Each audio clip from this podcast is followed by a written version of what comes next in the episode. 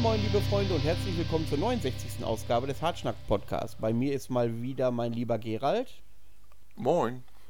Und unsere Gäste sind heute der Wilhelm und der Dominik von Sumerian Tombs. Herzlich willkommen. Moin. Ähm, Sumerian Tombs äh, haben wir, war uns wichtig, dass wir relativ früh in dieser Staffel zum Podcast einladen, weil zumindest meiner bescheidenen Meinung nach, haben sie letztes Jahr ein bockstarkes Debüt rausgehauen und in meiner Black Metal Bubble ist äh, das Ding auch durch die Decke gegangen. Ähm, da fühlen wir uns sehr geehrt, dass ihr die, euch die Mühe und die Zeit genommen habt, hier äh, Rede und Antwort zu stehen. Ja, wir fühlen uns ja geehrt, dass ihr uns jetzt eingeladen habt und es einfach mal die Möglichkeit gibt, dass wir nochmal einen kleinen Podcast mit begleiten. Ja, was will man sonst noch am Palmsonntag machen? In eine Kirche gehen als Black Metaller? Also jetzt mal ernsthaft. Nee, damit das bin ich ja schon fertig. Ne? ist um diese Uhrzeit noch Kirche? Ja, nee, eben. Nee, um die Uhrzeit nicht mehr. Da ist dann nur noch äh, alles, was danach so läuft. Aftershow-Party, glaube ich. so was gibt es da mittlerweile. Faszinierend. Ja, genau. genau. Was ist ja. rund und schmeckt nach nichts? Die Oblate. da haben wir es schon. Da habt, der gute Jesus. Da habt ihr jetzt schon direkt die musikalische Benchmark eurer Band gesetzt. Ähm, damit ja, richtig. Da könnten wir uns ja theoretisch schon den Opener sparen, aber nein, äh, falls ihr da draußen keinen blassen Schimmer habt, äh, von wem wir sprechen, äh, spielen wir jetzt einen Song, den Opener von ihrem selbstbetitelten Album Sumerian Tombs und der heißt Bloodspelt of the Ancient. Ja? Ancient. Ich habe nämlich Ancient gesagt und wurde herzlich ausgelacht eben. Alles klar. Bloodspells of the Ancient. Äh, viel Spaß damit. Naja, so langsam wird's.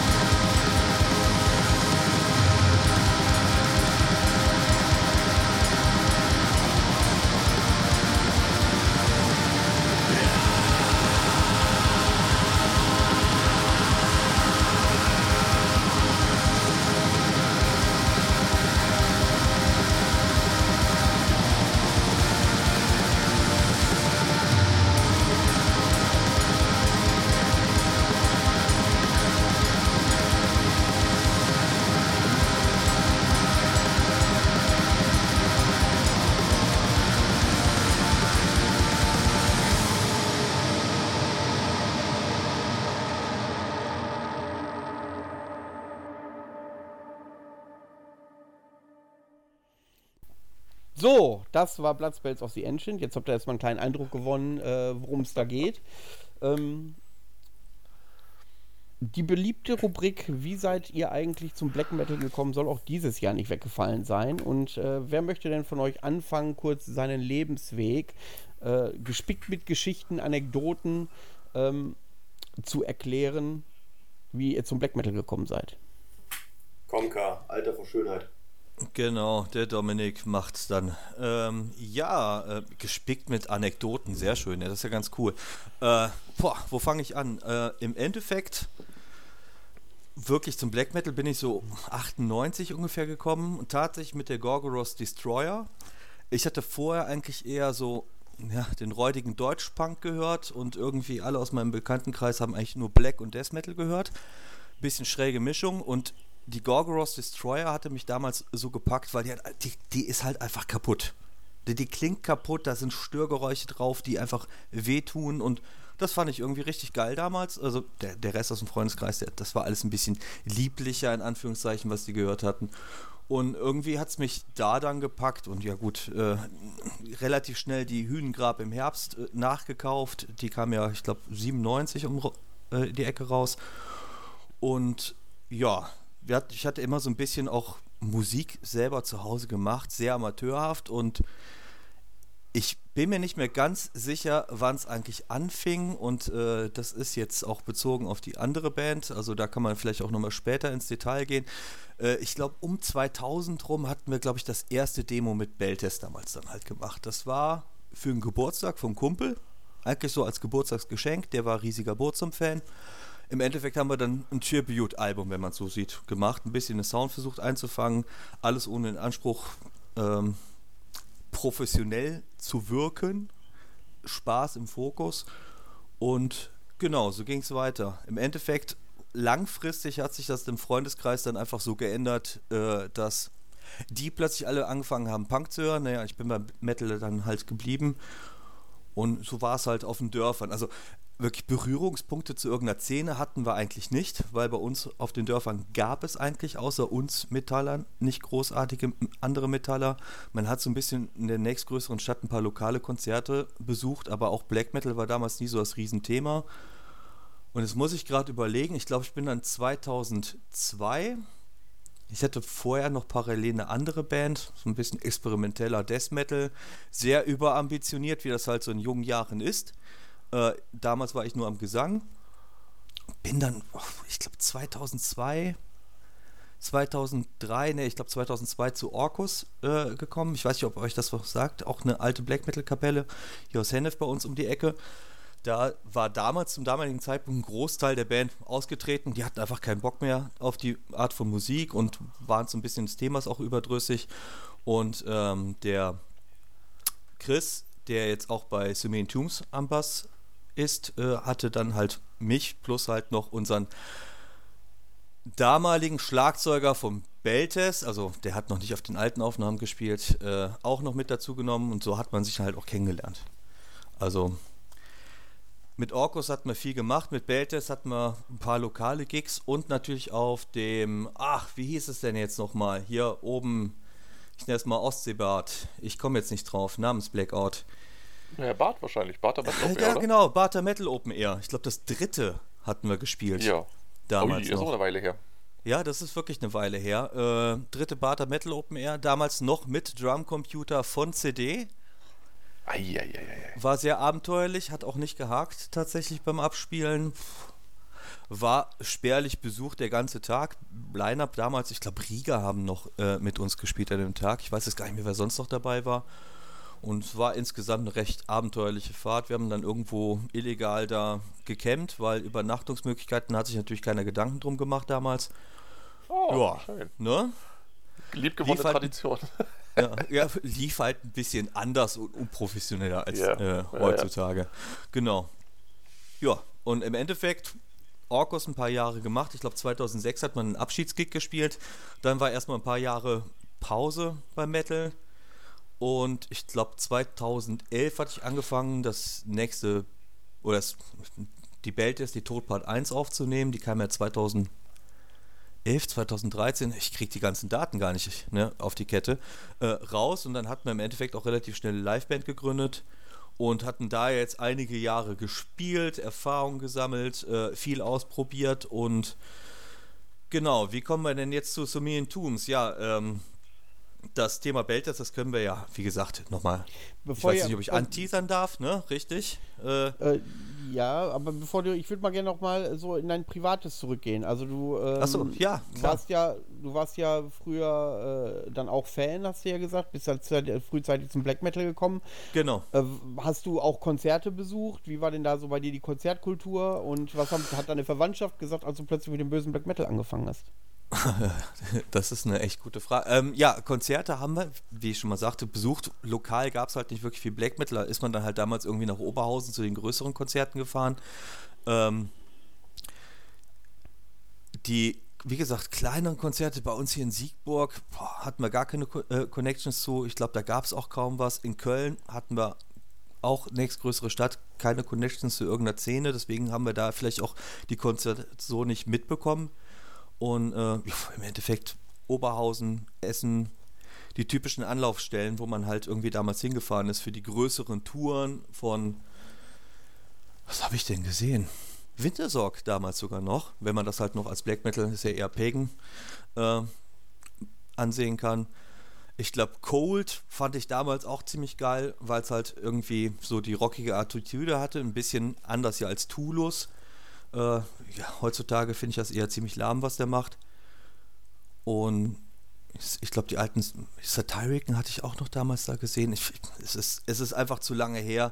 Das ist auch so komplett aus dem Kopf irgendwie weg, leider. Ich kann da jetzt keine großartigen Anekdoten erzählen, weil in einem Underground-Subkultur steckt mir nicht drin. Die Faszination für den Black Metal war natürlich da, eben wegen diesem Undergroundigen, weil es halt nicht dieser typische Schunkel-Metal war, wie auf dem Dorf, als ich nenne es mal elitärer Black Metal-Kreis, haben uns da halt auch immer ein bisschen, wie es halt so ist, elitärer gefühlt als der Rest der Metal-Szene. Die gab es natürlich durchaus bei uns im Umkreis, aber das war ja halt meistens irgendwelche Power Metal und halt X, X Death Metal Bands.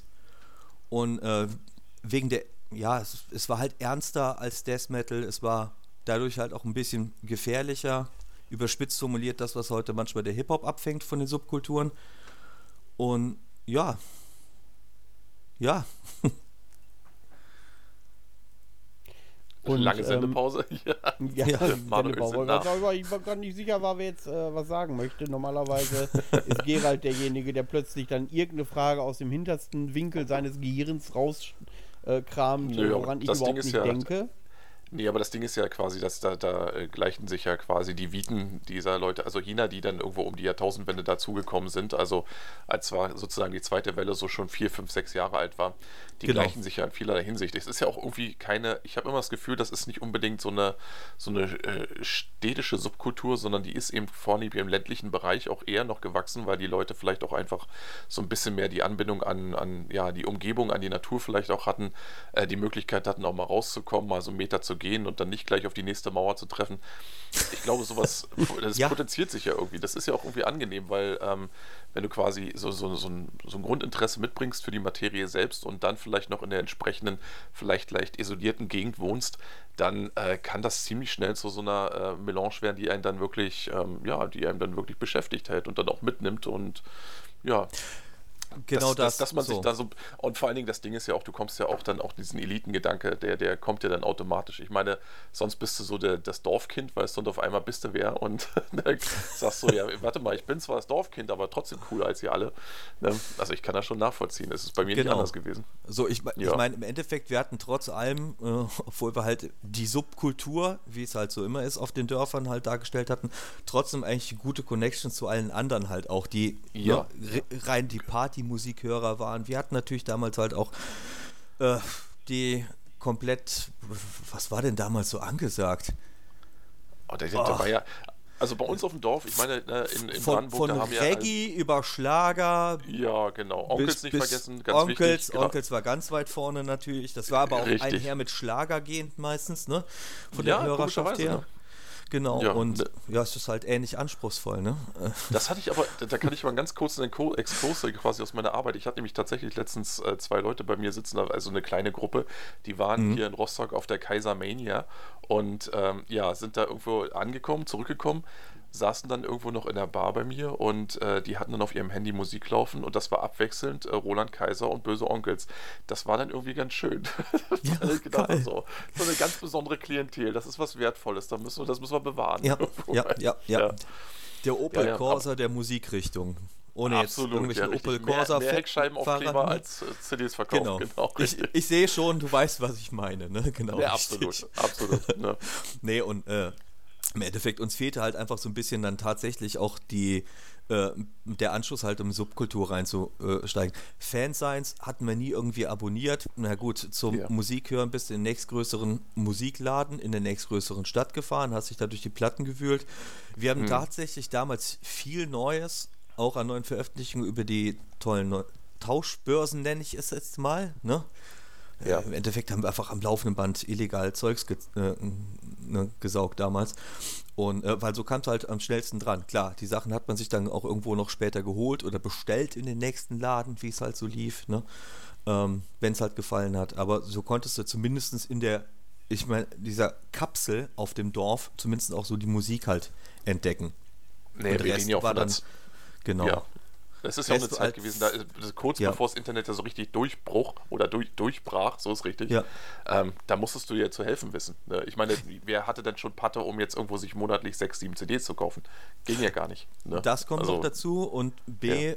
wie gesagt, äh, auch das tatsächlich, das, das Internet, das bin ich gerade mal überlegen, wie war das denn noch? Also, ich meine tatsächlich, der beste Kumpel von mir und der ganz frühere Sänger vom Beltes, der hätte sogar tatsächlich mal kurze Zeit die Satirican Webseite bei sich gehostet. Also der hatte so diverse Webserver sich dann halt auch bestellt. Wir waren ja so ein bisschen die Informatik-Geeks auch noch gleichzeitig. Und ich glaube, Satirican, ich müsste nochmal nachfragen, wer da noch alles drauf war. Die hatten ihre, ich nenne es mal, ersten Webseiten, die so im Internet waren, tatsächlich bei dem noch gehostet. Und äh, die Connections waren, ich, wir haben damals halt für so ein, so ein, eins der ersten Online-Websites halt auch geschrieben, so ab und Ja. an. Und dadurch kamen halt so ein bisschen auch die Connections dann halt da nochmal zustande. Aber wie gesagt, das waren halt alles die größeren. Man hat dadurch auch, oder ich habe noch einen ganzen Keller voll mit irgendwelchen Promo-CDs von damals. Und äh, das war halt so, wo man dann halt die Musik noch ein bisschen mehr anders mitnehmen musste. Ne? Aber wie gesagt, Nee, das war halt ja, ansonsten genau. Dorf. Ne? Ja, nee, und das ist ja auch so, ich meine, damals, der hat ja auch, ein Internet hat ja auch gemacht, beziehungsweise Webseiten hat ja auch gemacht, wer konnte. Ne? Also da sind ja nun viele, die dann zum Beispiel in den 90ern vielleicht sich an die Materie selbst rangewagt haben und die da ihre Skills zum ersten Mal irgendwo sinnvoll einsetzen konnten. Vielleicht Richtig, auch zum, genau. zum Wohle ihrer eigenen Szene, wenn du so möchtest. Und ja, das, das hatten wir ja auch letztens jetzt äh, quasi in der, der Comeback-Folge, dieses Netzwerken halt einfach, ne? dass du selbst wenn du jetzt auf dem Dorf bist, ähm, quasi zusiehst, dass du irgendwo einen Fuß in die Tür bekommst, dieses Eigenengagement, das dann eben dafür sorgt, dass du dann irgendwo dir auch so ein gewisses Standing irgendwo ähm, erarbeiten Genau. kannst. So ein Ne? bisschen für Und die Szene, alles auch mal Richtig, selber richtig. tun, um halt zumindest irgendwie Teil der Szene zu sein. So ist es, ganz genau. Genau. Ja. Sehe ich Genau, genauso. Manuel, Ja, ähm, ich er will lauscht andächtig. Genau, ich lausche ähm, und ähm, wo ihr gerade die aktuelle Folge angesprochen habt, ähm, da hat ja Gerald das berühmte Zitat äh, gesagt, äh, man kann nicht nur einfach so Black Metal hören, man muss es auch wollen.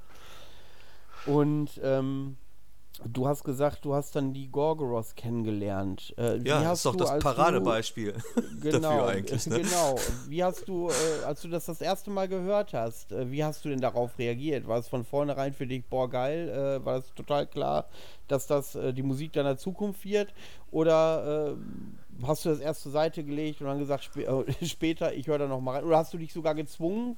Ich bin ja ein Freund der Theorie, dass man sich, weil vieles cool sein soll, äh, man sich früher auch äh, zwingen musste, ein Stück weiter so lange Mhm. zu hören, bis man es wirklich cool fand. Wie war es bei dir da so? Ja, das ist sogar relativ einfach erklärt. Ich hatte ja schon angesprochen, dass ein Großteil von meinem Freundeskreis eh ähm, äh, Metal, Black, Death Metal, alles bunt gemischt gehört hatte. Und ähm, ja, da bist du natürlich, also ich als Dorfpunker war es natürlich dann andauernd eh der Musik, äh, der Beschallung ausgesetzt. Und dadurch hat sich das, glaube ich, auch automatisch so ein Stück angenähert. Aber die Gorgos hat mich damals, wie gesagt, so gepackt, weil die halt so so dermaßen kaputt war. Und das passte auch zu diesem räudigen Deutschpunk hier, Vorkriegsjugend und wie sie alle hießen, äh, was ich gehört hatte. Äh, das war halt ähnlich kaputt, aber nochmal ein bisschen zwingender. Ich weiß nicht, ob das so der, der Begriff ist, nochmal so ein bisschen finsterer, böser, ein bisschen rebellischer insgesamt. Äh, ja, da konntest du vielleicht auch nochmal mehr schocken, wenn du dann halt plötzlich in schwarzen Klamotten rumliest und nicht nur halt mit irgendwelchen bunt gefärbten Haaren. Gut, so lange hatte ich die Haare leider auch nicht. Äh, die Haarpracht, mit der ich damals noch gesegnet war. Aber das Rebellische war dir wichtig. Und hat, ja, ich glaube, das, das so gehört das gehört doch auch eigentlich zur Jugendkultur immer dazu. Genau, das klingt das, jetzt so ein bisschen so, ja. oh, jetzt redet der alte Sack im Endeffekt, aber es ist ja einer Jugendkultur inhärent, dass du halt irgendwie immer rebellieren willst. Und genau, sei es genau, halt durch das Optische, das Musikalische da halt hinter oder indem du halt, wenn die Eltern so drauf sind, der verkappte Spießer wirst. Irgendwie machst du es ja immer so, um halt aufzufallen. Ja, also ist dann, ne? ist dann die Rebellion auch eine treibende Kraft gewesen, äh, dass du sagst, ich muss es jetzt geil finden, weil es halt rebellisch ist. Ja, es hat, ich habe es tatsächlich auch einfach geil gefunden. Ich musste es nicht geil okay. finden. Es hat sich da tatsächlich für mich dann einfach bei der Gorgoros erschlossen. Und dadurch hast du ja automatisch an diese Hörgewohnheiten, warst ja eh schon drin. Und dann hat sich auch erstmal so die restliche Musik erschlossen. Also, was Gerald sagte, man muss das halt auch wollen. Ja, dadurch, wenn er halt konstant ne, damit beschallt wirst, versteht man halt auch erstmal die Musik besser, wenn man sich, der man sich vielleicht sonst sperren würde.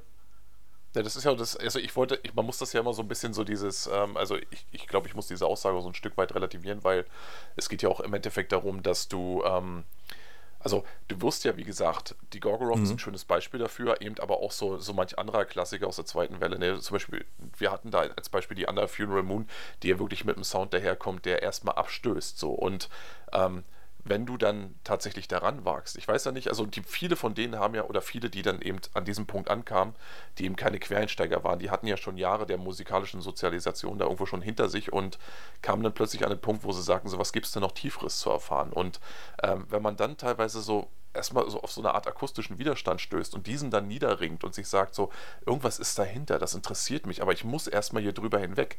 Ne, ich mhm. muss erstmal gucken, dass ich, dass ich mit dieser generellen Attitüde irgendwo klarkomme, dass ich mich damit anfreunde. Und wenn, ich, wenn mir das gelungen ist, dann eröffnet sich mir das als Belohnung erst das Tiefere. Das ist eigentlich das, was gemeint ist im Endeffekt. Das heißt also, du kannst, prinzipiell kannst du dich den ganzen Tag zwingen, Black Metal zu hören und kannst es trotzdem nicht kapieren.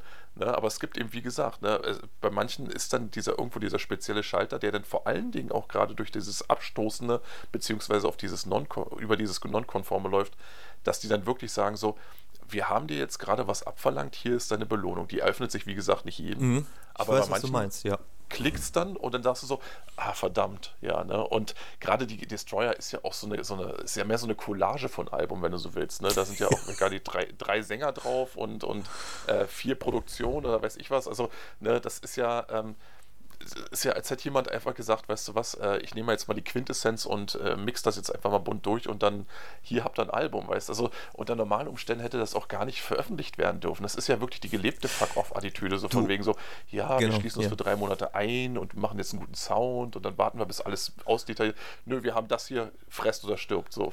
Genau. ja. Deswegen, ich habe das Album jetzt auch tatsächlich schon länger nicht mehr gehört. Ich weiß auch gar nicht, ob ich das überhaupt noch so idealisieren würde, wie ich es vielleicht ja. damals habe, ne? Aber ich, ich glaube, dass nach, nachdem wir hier fertig sind, dann packe ich mir das nochmal auf die Ohren. Oh, ich jetzt, das auch jetzt bin machen, ich angefixt. Ne? Also, hab ich, aber ich, ich glaube, ne? aber ich glaube, das hat jeder. Ich habe ähm, äh, auch so ein Album, das ich mir nur gekauft habe damals äh, wegen äh, des Covers, äh, war Thornium, Dominions of the Eclipse. Habe ich früher auch mich zwingen müssen, bis ich es geil gefunden habe. Das fing über ein Lied an, was erst hörbar war, dann kam das zweite, dritte dazu. Heute, wenn ich das höre, finde ich es auch nicht schlecht, weil es wirklich eiskalter Black Metal der 90er ist. Aber ich glaube, ich würde das, wenn ich das heute kennenlernen würde, wäre ich da vielleicht nicht mehr so euphorisch. Also da schwingt da natürlich ja, ein Stück weit Nostalgie mit. Äh, und ähm, aber auch deswegen höre ich es noch gerne. Ne? Aber da, ja damals musste ich mich äh, auch zwingen, das gut zu finden. Ah, du, das, das geht mir aber ganz genauso. Also, weil ich komischerweise letztes Cover und ich liebe ja dieses Cover. Es ist, es ist eins dieser, dieser ne, Black Metal Cover, die ich so einfach so großartig finde. Aber bei mir ist es auch nicht anders. Also, ich kann dieses Album, ich habe es zahllose mal probiert, auch nicht äh, hören. Also, ich kann, ich, ich kann da keine tatsächliche, äh, wie sagt man so, keine Euphorie dann irgendwo empfinden und sagen so, oh, das ist es jetzt. Das liegt aber auch daran, dass es irgendwie, weiß nicht, es wirkt so, es ist so ein bisschen ungleich, also, also, also nicht, ich, ich schwurbel hier sonst nur vor mich hin, aber es wird alles in Grund und Boden getrommelt und die Atmosphäre wird so ein bisschen niedergeknüppelt, auch durch dieses recht äh, prominente Schlagzeug. Mm, ja, ne, das ist so eine Sache, weißt du, also wenn dann Ungleichgewicht herrscht, ja, das ist auch immer ganz wichtig. Also für mich persönlich muss halt auch irgendwie jedes Album so eine gewisse Atmosphäre ausstrahlen. Deswegen, also ja. Gorgoroth, ich probiere es doch mal. Hm, länger nicht gehört. Die Hühnengrab, die ich mir damals dann auch noch gekauft hatte, also das Album, ich meine, brauchen wir nicht drüber diskutieren, das ist A, wegweisend für den deutschen Black Battle gewesen und ist es halt immer noch. Und mhm. das hat halt auch diese super einmalige Atmosphäre, die meiner Meinung nach bis danach auch kein Album mehr so in der Form erreicht hat. Also die Virus West, starkes Album, definitiv genau gleich auf, aber halt eine ganz andere Atmosphäre. Die Srond ja. Gors, äh, auch wieder ein bisschen experimenteller, deswegen so die Hühnengrab war, ist so, so mein, mein Anker tatsächlich und auch das, was mich vielleicht auch so musikalisch am meisten nochmal irgendwie beeinflusst hat, auf langfristige Sicht. Und vor allen Dingen auch ein Album, das eben äh, auch wirklich die, die, die Geschmäcker äh, spaltet, weil, wie gesagt, mit dem, äh, mit dem Gesang von Jan, da kommt ja auch wirklich nicht jeder klar. Ne? Das ist ja auch so nee. ein Ding, wo. Das genau. ist ja auch genau. so dieses, dieses erste Bozum-Ding, weißt du? Also, wo du dann hörst, so, okay, Philosophem und zum Beispiel die Aske oder die erste Bohne sind ja auch zwei verschiedene Paar Schuhe. Selbe Band, aber Ne? Ja. Ich finde, dass das selbst Philosophen in seiner Extremität irgendwo ähm, dennoch es einem einfacher macht als zum Beispiel, ja, als zum Beispiel die erste. Ne? deutlich, ja, ja, deutlich durch, einfacher. Absolut. Ne, die Philosophen aber ist halt auch tatsächlich einfach ein, ein Stück Musikkultur tatsächlich. Ich will das ja, wie gesagt, beim, ne, wir wollen jetzt nicht zu politisch werden, beim WAG jetzt halt hier auch gar nicht weiter erwähnen und alles, was er eigentlich auch danach gemacht hat, da braucht man meiner Meinung nach auch nicht mehr drüber reden. Das ist alles schlecht. Also auch weil es. Hörst du dir nicht gerne norwegische Habe ich alles nicht mehr. Hörbücher an? Genau. Hm? Was? Das, Wie bitte? Ach so, ja, ja, ja. Natürlich. Ja, die, die, die Klimper-Alben, ne? Die Richtig, Klimper genau, im Endeffekt. Naja, ja. Wie gesagt, ja. an, der, an, dem Comeback-Album an der Belos, da waren so ein, zwei Stücke, da hast du das noch so durchschimmern gehört. Und ja. ähm, das Ding aber ist aber auch, dass eben ja, dass du, ey, du merkst, dass das Talent da verbaut ist, aber er hat ja irgendwann dieses Talent auch selbst einfach, man könnte fast, er hat sich das ausgetrieben, hast du den Eindruck. Also genau. du, ab und zu, wenn er dann mal so mit seiner Lidl-Gitarre dann irgendwo bei YouTube saß und dann so ein paar Riffs runtergezockt, hast du gemerkt, so, der Mann ist der ist, der hat was auf der Kirsche, aber er verbietet sich das quasi selbst, weil, keine Ahnung, Negermusik oder weiß ich was, das gab es ja, ja seine Argumente Theorien, da, er, genau, richtig. Ja, ja, ja, richtig, die er dann so auf den Tisch gebracht hat, wo ich dann sage so, ich glaube, am härtesten kämpft er immer noch jeden Tag mit sich selbst und mit dem. Umstand, dass er quasi seine gesamte Reputation in erster Linie auf etwas gründet, was er mittlerweile ideologisch nicht mehr hundertprozentig vertreten kann. Das Ding ist ja deswegen ja auch dieses ganze Ding mit dem, ähm, ja, hier, ne, ich erzähle euch was vom Pferd und ich habe hier so ein, äh, äh, so, so ein Tabletop-Spiel entwickelt und hier sind nochmal zwei, ja, drei genau. Bücher über vier Bären. All diese Dinge sind ja immer wie so, ein, so eine Art Ablasshandel. Guck mal, das bin ich eigentlich auch. Und blöderweise interessieren sich alle immer nur für das, was damals war und für seine Sachen mit Bozum. Schwierig, ne? Also ich stelle mir die Situation, in der er sich da befindet, eigentlich gar nicht so einfach vor. Wahrscheinlich hat er deswegen auch irgendwann mal einen Sack gehauen. Ja. Ne? Aber ich habe ja. da halt auch wenig äh, Mitleid äh, mit ihm, also insofern. Deswegen, Back on Track zu Philosophin, gnadenlos gutes ja. Album, hat mich damals fasziniert, fasziniert mich heute noch. Äh, kann ich auch ein bisschen losgelöst von dem als Person halt hören. Es war ja bevor ne, vieles passiert ist und wie er sich ja. dann halt heute gibt. Und äh, starkes Album. Starkes Album, starke Atmosphäre. Äh, komischerweise mit so Klassikern wie der Death Crush, obwohl die halt auch so krass kaputt ist, kam ich ja. nie klar. Keine Ahnung. Ne? Hat mich nie gepackt, war wahrscheinlich die Atmosphäre nicht passend für mich. Ja, das ist doch so. Ne? Ich meine, vor allen Dingen ist, ist, ist ja auch dieses Philosophenmann ist ja auch unglaublich. Das ist das, was ich vorhin meinte. Es ist so, es ist so ausgeglichen in seiner Art und Weise. Es ist ja quasi genau. wie so ein, so, so ein Gesamtbild, als wenn du eben so auf was drauf guckst und sagst so, das ist stimmig in sich selbst. Da ragt auch jetzt nicht irgendein Element raus und sagst so, äh, das steht hier ab wie ein gebrochener C, sondern das Ding ist einfach in sich selbst schlüssig und ähm, das genau, wie so ein Konzeptalbum ohne Konzept genau. klingt doof, aber du Richtig. weißt was ich meine, ne?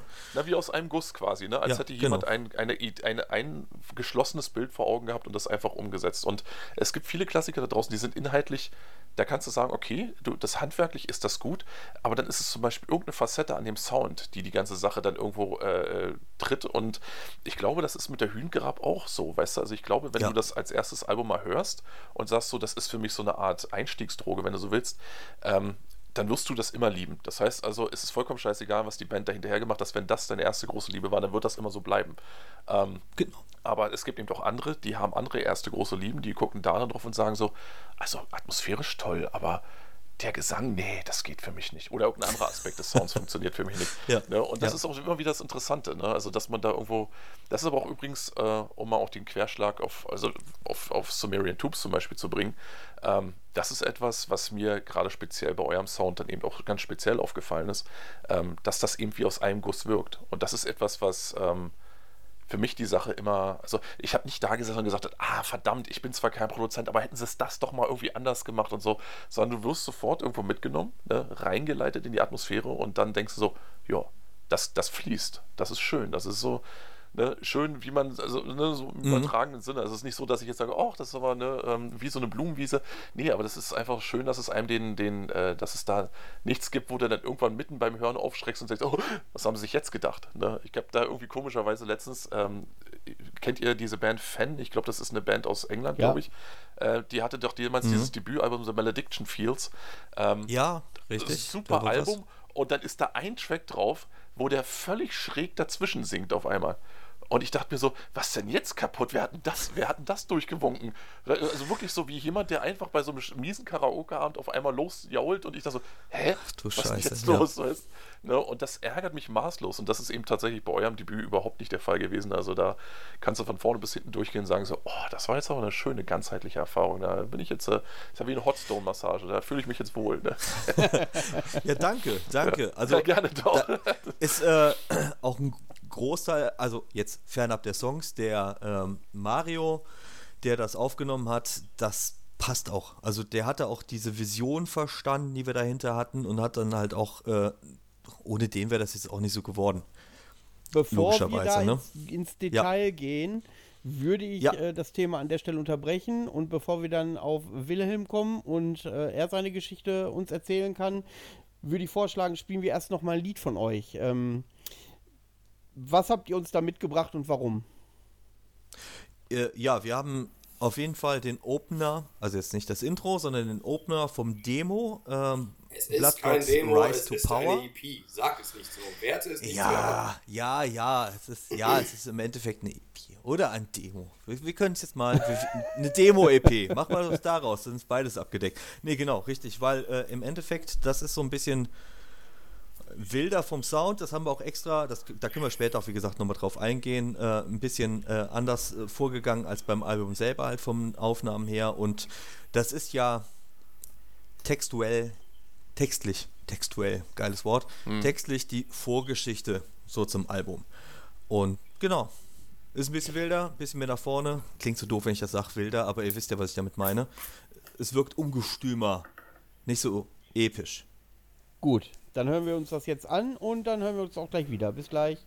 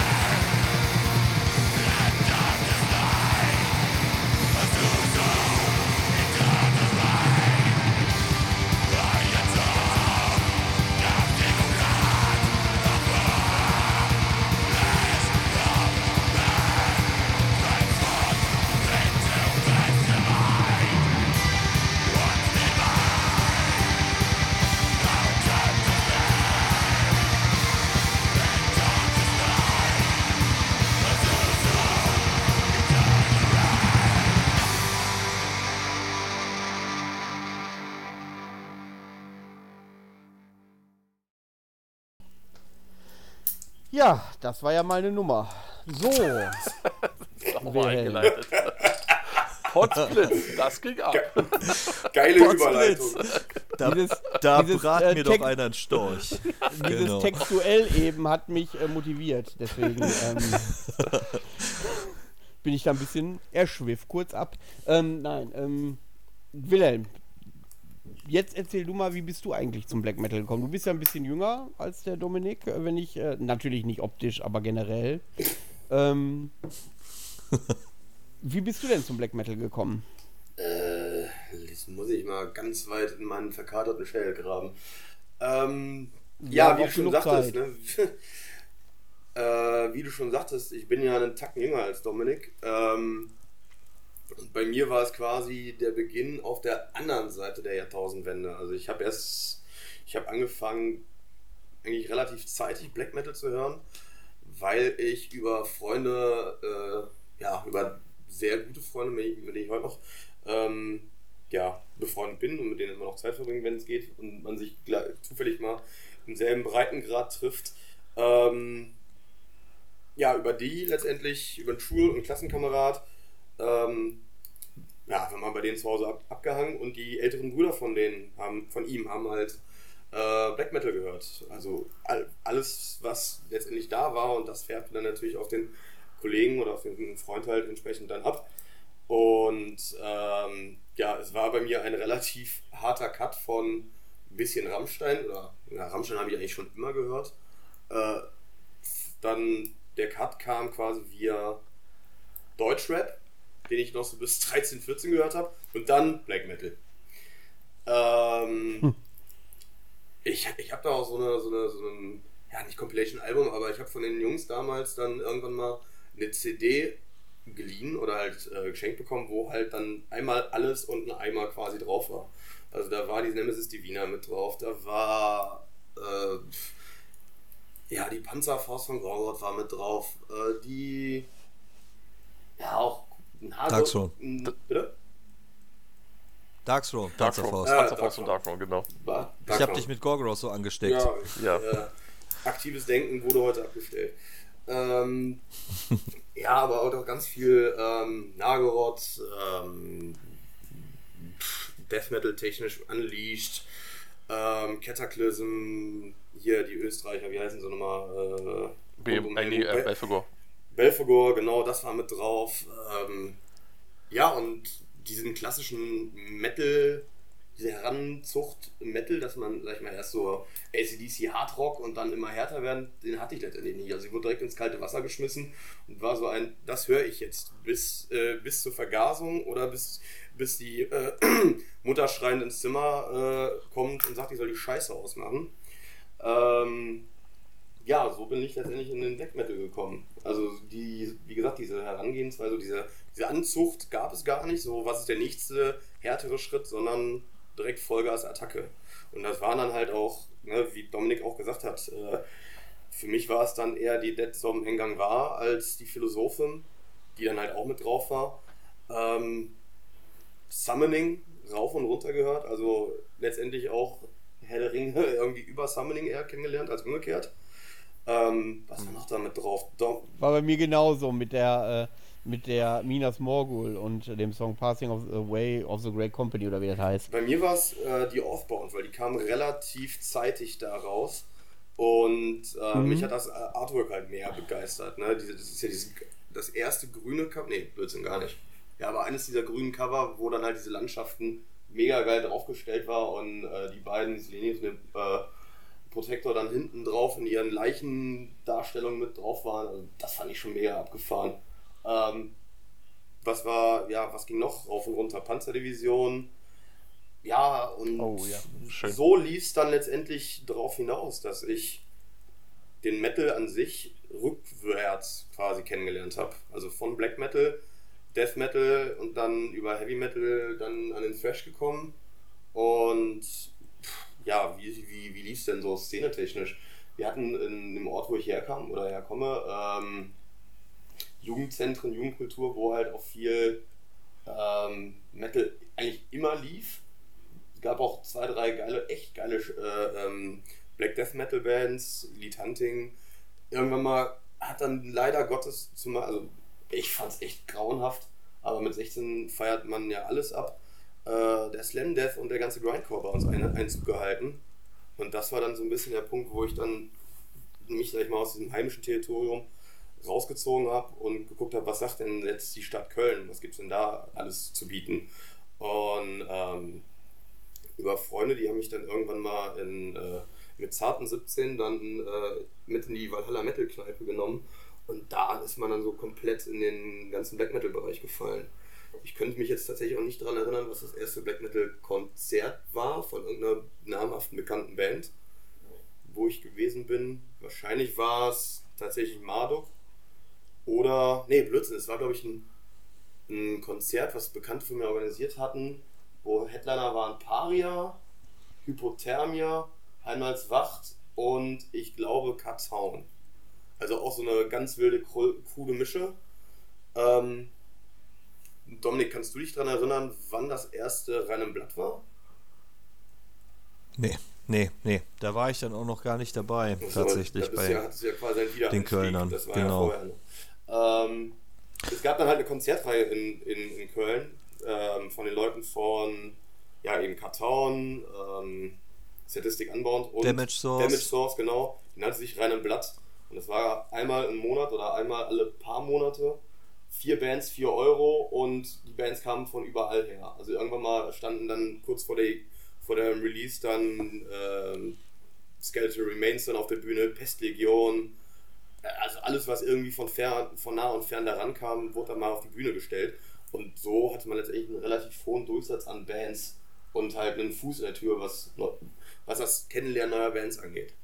Ähm, irgendwann mal, ne, wenn man dann vorpubertär oder irgendwann mal mitten in der Pubertät drin hängt, dann ist ja auch alles schlecht und alles ist jammervoll und dann hat man sich halt auch mal die ganzen Jammer-Black Metal-Bands an.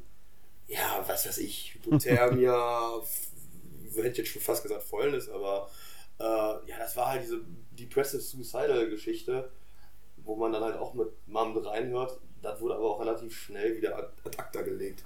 Also es war dann ja, doch schon dieser klassische Second Wave Black Metal, der mich dann am ehesten gepackt hatte. Dark Throne, Nagaroth, ähm, mehr Bursum als Mayhem.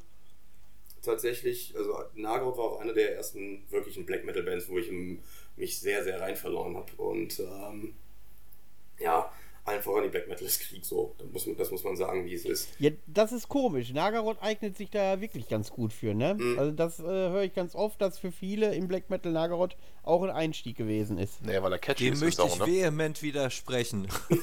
ja, aber ich, man kann es zumindest ja, nachvollziehen, warum, ne? Ich meine, das ist ja, es macht es ja nicht ich fand schwer, ja das ne? erste Album, äh, die Herbstleit, die finde ich auch echt immer noch stark, aber alles andere, nee.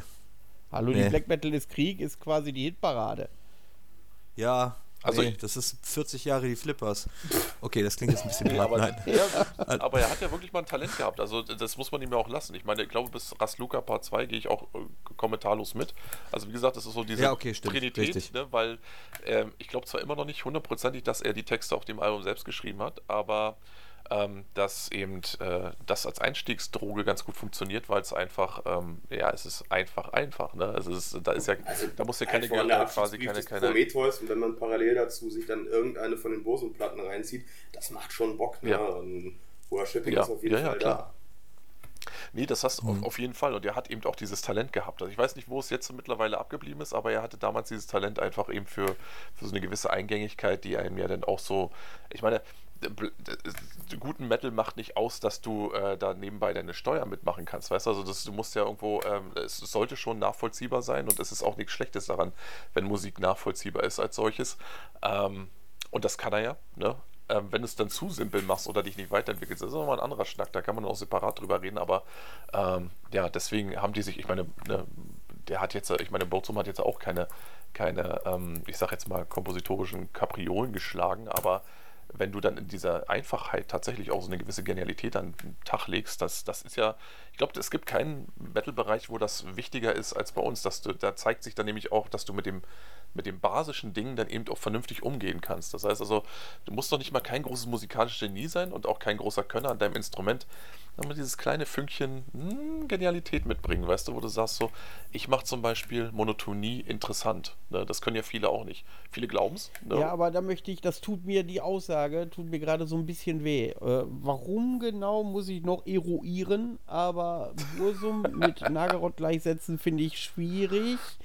Ähm, das mit dieser, das mit dieser ähm, Monotonie ähm, bei Nagaroth ist es halt, dass diese R Riffs sehr eingängig sind, ähm, weil sie eine gewisse Melodieführung haben.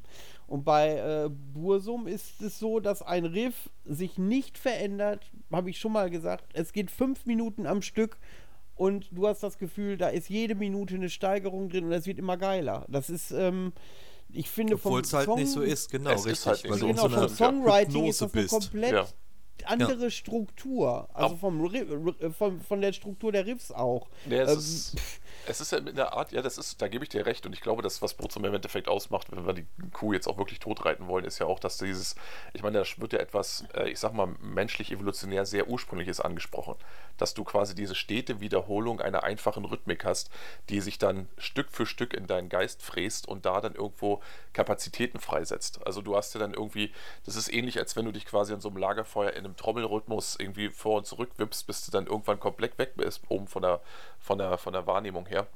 Äh, Und ich glaube, das kann Black Metal in dem Sinne auch äh, leisten. Das hat so was Atavistisches an sich, äh, diese Art von Musik. Und ähm, ja, wenn du diese, diese, diese Einfachheit dann eben ver äh, zu, umzusetzen ver verstehst und da vielleicht auch so diesen richtigen Punkt hast, diese richtigen, ja, zum Beispiel auch die richtigen Riffs zu finden, ja, dann kannst du eben eine ganze, ganz ein Stück weit kommen. Also du kannst mit einfachen Strukturen äh, ziemlich amtliche Reputation aufbauen. Ne? Und im Grunde hat er das ja.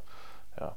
Ich meine, bei, bei äh, Nagaroth ist ja auch noch so eine Sache, also da kommt natürlich auch so ein bisschen die Attitüde dazu und die Selbstinszenierung, das ist ja auch noch so ein breit gestecktes Thema, das ich zum Beispiel bei Sumerian Tombs angenehm äh, im Hintergrund sehe, was ich immer beklatsche, also wenn Leute sozusagen ihre Kunst in erster Linie sprechen lassen und dann in der Selbstdarstellung, sagen wir mal, das Notwendige tun, aber jetzt auch nicht zu groß irgendwo hier mit, der, mit dem Schellenkranz um Weihnachtsbaum laufen. Und ähm, das finde ich sehr, sehr angenehm dann in dem Moment, dass man dann auch so eine Art Zurückhaltung wahrt und in erster Linie die Musik in den Vordergrund schiebt. Ähm, weil das natürlich dann eben auch gewisse Momente äh, ja gar nicht erst aufkommen lässt, wie ich kann eigentlich gar nicht spielen, tue aber trotzdem so, ähm, als wäre ich äh, der Shit und ähm, ja, dann fällt das den Ich kann Leuten nicht auf. spielen, aber es soll sich so anhören, als wenn es Absicht wäre. Ja, fake klar, it so, das hast it du- you oh. it, ne? Ja, ne, du hast ja ganze Label, die sich ausschließlich mit diesem, genau, die, die sich ausschließlich mit, äh, mit der Selbstdarstellung beschäftigen, aber nicht mit der Musik. Hast du jedenfalls, die, da kostet die LP dann 35 Euro, ist auf 20 Stück limitiert und jeder äh, freut sich, wenn er die zu Hause hat und äh, der Extreme Vinyl oder Metal Collector da auf Instagram kann sich das Ding zu Hause in den Schrank stellen, äh, während er dann tot in die Kamera blickt, während er das Ding hochhält. Äh, Du fragst dich dann, ja, was hast du damit jetzt gewonnen? Eigentlich gar nichts, ne? Ich meine, darum geht es ja eigentlich auch. Du, ne? Ist es nicht Erstmal- ein bisschen zu früh, um über Kanonenfieber zu reden? Von Also- diesem Kauf werde ich mich finanziell nie mehr erholen, so nach dem Motto. Genau. Aber das ist ja genau das, was ich meine. Ne? Du, ähm, du merkst es halt, den, also die Leute, die den, die den Spirit haben, die haben überhaupt, also ich persönlich habe das Gefühl, die haben oft das gar nicht das Verlangen, sich in die erste Reihe zu stellen, sondern die lassen in erster Linie Kunst für sich sprechen und ähm, deswegen, ähm, Ja. Ja, du hast es auch bei vielen großen Bands. Ich weiß, ne? was du meinst, Ja. genau. Richtig. je Es ist größer halt im Band- Endeffekt, Ja. ja, ja, ist aber halt auch das Selbstverständnis des Musikers immer natürlich abhängig vom jeweiligen Musiker. Ich habe da halt ehrlich gesagt, ich persönlich, wenn ich das jetzt mal für mich so sagen kann, habe da jetzt nie großartig Wert drauf gelegt, mich so in den Vordergrund zu drängen, weil die Musik soll zum Hörer sprechen. Der, Ja. ja. Ich als Person bin auch für die Szene oder für die Leute in der Szene erstmal eigentlich uninteressant und sollte es eigentlich auch sein. Die Musik soll halt die Leute ansprechen. Und es soll da nicht irgendwie ein Gehype, äh, irgendwas um meine Person gemacht werden. Da gibt es andere Musikgenres, die können das gerne übernehmen. Habe ich aber keinen Bock drauf auf so Richtig, da, Spielchen. genau. Und da kann man ja auch, wie gesagt, das ist ja auch, ich meine, es gibt, gibt gewisse Kreise, wo das irgendwo ähm, und auch gewisse Jugendkulturen, wo dann tatsächlich dieser Personenkult einfach eine äh, elementare Rolle spielt. Allerdings in unserem Bereich ja, das hat ja seinen Grund, warum sich zum Beispiel ähm, warum ähm, Band-Shootings oder Bandfotos oft äh, die Personen nicht erkennbar sind oder vermummt sind oder eben geschminkt sind oder irgendwo ganz weit im Wald stehen. Das hat ja alles seinen Grund. Ne? Man möchte ja schon irgendwo als Entität wahrgenommen werden, allerdings eben ja nicht irgendwie, also das ist nicht die Person selbst, deswegen darum geht es ja im Endeffekt. Die halt auf fängst gedreht wird, ne? also so Spinal Tap technisch. Ja, genau. Klar. Das ist ja dann quasi, ja, also, richtig, so, so, so, sehen das ja viele Leute. genau. Ja, also, so sehen das ja viele Leute, die dann sagen ja. halt, äh, äh, das ist halt, das bin nicht ich, der dann in dem Moment auf der Bühne steht, sondern eine Facette, richtig. die halt sonst nicht rauskommt. Und wie man die rauskitzelt, ja, das kann man ja dann darstellen. Genau. Aber von, von A nach ja, B dann die Brücke zu schlagen, und den, den, ich sag mal, privaten Kram dann damit reinlaufen zu lassen und sich komplett, sag ich mal, als Person da auf die Bühne zu stellen und nicht als Rolle, um mal äh, ja. äh, dabei zu bleiben, finde ich dann halt auch eher schwierig. Ja, sehe ich auch so. Das ist ganz klar so. Also diese Inszenierung ist ja ein elementarer äh, Bestandteil des Ganzen und ähm, das hat ja auch einen Grund, warum ihr zum Beispiel nicht bei Oma bei Kaffee und Kuchen sitzt und dann eure CD im Hintergrund laufen lasst und dann darüber philosophiert, wie ihr das Ganze jetzt aufgenommen habt oder sowas. Das heißt, es gibt auf der einen Seite diese private Persönlichkeit und dann gibt es eben den Künstler, der auf der anderen Seite eben tatsächlich eine Vision hat, die der dann umsetzen möchte und die dann aber auch für sich allein stehen lassen möchte. In der Regel jedenfalls. Es gibt genug Leute, die das nicht können, die dann natürlich auch so ein bisschen das Rampenlicht suchen. Allerdings, ja, das ist das Schöne, das ist das Angenehme an unserer Szene, werden die dann auch oft dann eben der, wie sagt man, ne, ähm, Ne, die, die geben sich dann so ein bisschen diesem, diesem allgemeinen Spottpreis. Ne? Und äh, ja, da sind wir auch schon wieder beim kurz das vorhin. Hast du schön gesagt. Genau, ne, die, ja. da sind wir bei dem vorhin genannten, Anta äh, ja, ich sag schon gerade Antagonisten. Ja, Szene-Antagonist könnte man fast so sagen, aber bei den genannten Persönlichkeiten, da gibt es ja nur diverse, die dann tatsächlich, ähm, ja, man steht dann da, man ist belustigt, es hat einen Unterhaltungswert, aber es hat eben keine Tiefe. Ne? Und ja, da sind wir aber schon wieder ins genau. Philosophische jetzt abgedriftet. Manuel, hol uns mal zurück auf, auf die Spur. Ja, das ist gut. Dann kann ich nämlich mal eine Frage stellen, die mich schon länger beschäftigt. Ähm, zwei Fragen fällt mir mal gerade ein. Die erste Frage ist, welches Album von Belfegor muss man hören, damit man die Band danach cool findet? Weil das habe ich noch verpasst bisher. Oder Wilhelm hat ja eben Belfegor genannt und ich finde da echt kein Draht zu. Ja, ich war jung und, jung und dumm und habe auch alles gehört, was zu dem Zeitpunkt halt hart war. Das nagelt mich nie auf die Band da fest. Ja. Die Antwort ja, ist Helmut. Aber nee, nee, es kann ja sein, dass da draußen ja wirklich so ein paar Belfegor-Ultras rumlaufen, die jetzt sagen, ah, Ketzer, äh, hör dir mal das und das Album an, dann denkst du anders. Da lasse ich mich ja gerne eines Besseren belehren. Deswegen würde ich ja deine Aussage gerne als Sprungbrett nutzen, das vielleicht äh, herauszufinden. Ähm, und die zweite Sache ist, ähm, jetzt gehen wir mal ein bisschen in diesen Social Media Gossip Bereich. Wenn du sagtest, dass, äh, dass du gerne auch mal Folgendes gehört hast, wie findest du, dass das äh, Ernie von Krachmucker TV nicht müde wird, jede zweite Minute euer Album in die Kamera zu halten? Ich, fände das dahingehend gar nicht so ah, schlecht, wenn er tatsächlich mal inhaltlich was zu der Musik sagen würde und nicht nur zu dem Flop, äh, was die, die Namensgebung der Band angeht. Also, ich finde super, dass er es macht. Also, es gibt ja keine schlechte Presse. Aber irgendwie gefühlt inhaltlich sagt er wenig dazu. Ah, ich glaube, du, das ist aber ein interessantes Ding, wenn wir so ein bisschen Gossip ausrollen äh, wollen oder können. Ähm, ich meine, wer den, wer den guten Krachmucker so ein bisschen in der, äh, äh, äh ja, in der letzten Zeit irgendwie ähm, verfolgt hat, der Entwicklung. Hat ja, ja da, da, siehst du ja quasi so eine, so, so, eine Art Abwärtstrend. Also diese Suche nach dem, ja, um den Brückenschlag zu Nagelhoff zu haben, zu diesem Prometheus-Funken, ne, der dann irgendwo einem die Freude und, und das Interesse an der Materie irgendwo zurückgibt.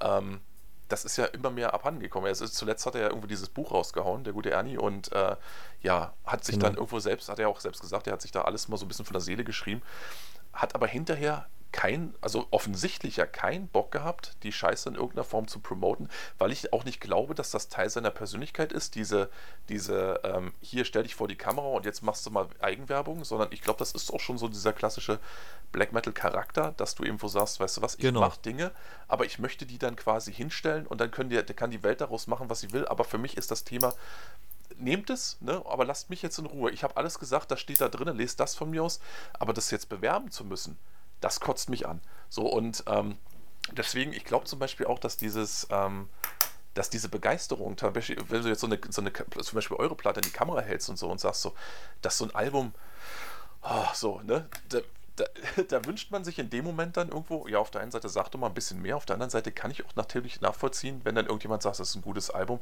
weil eben wir schlussendlich immer wieder zu einer Musik zurückkommen, die in erster Linie ja, über Gefühle funktioniert, ne, also über Emotionen und ähm, die dann in Worte fassen zu müssen und das auch noch vor der Kamera und vor allen Dingen Betonung auf müssen, weil du hast eine bestimmte äh, Abonnentenzahl und die ähm, die Leute gucken, was du sagst und äh, da wird alles so ein bisschen auf die Waage gelegt und ah, jetzt irgendwie so eine Zwangshandlung reingeschoben werden zu müssen, ja. schwierig. Ja als also genau, das ist als, als kann ich also ja, jemand, der sich ja. mal als Solo-Künstler dahinstellt und eher sich dem gesprochenen als dem geschriebenen Wort, sag ich mal, zuwendet, das ist ja auch ein ganz, ganz anderer Aufwand, der da betrieben wird. Ne? Also im Zweifel als ja, Musiker, ja. wenn wir einfach mal auf der Bühne stehen, können wir uns irgendwo in der Musik, sag ich mal, verstecken. Sag ich mal, wenn du dich beim, beim Gig halt irgendwie verzockst oder Text vergessen oder zu voll, keine Ahnung, das Fake wird ja irgendwann mal aufgefangen.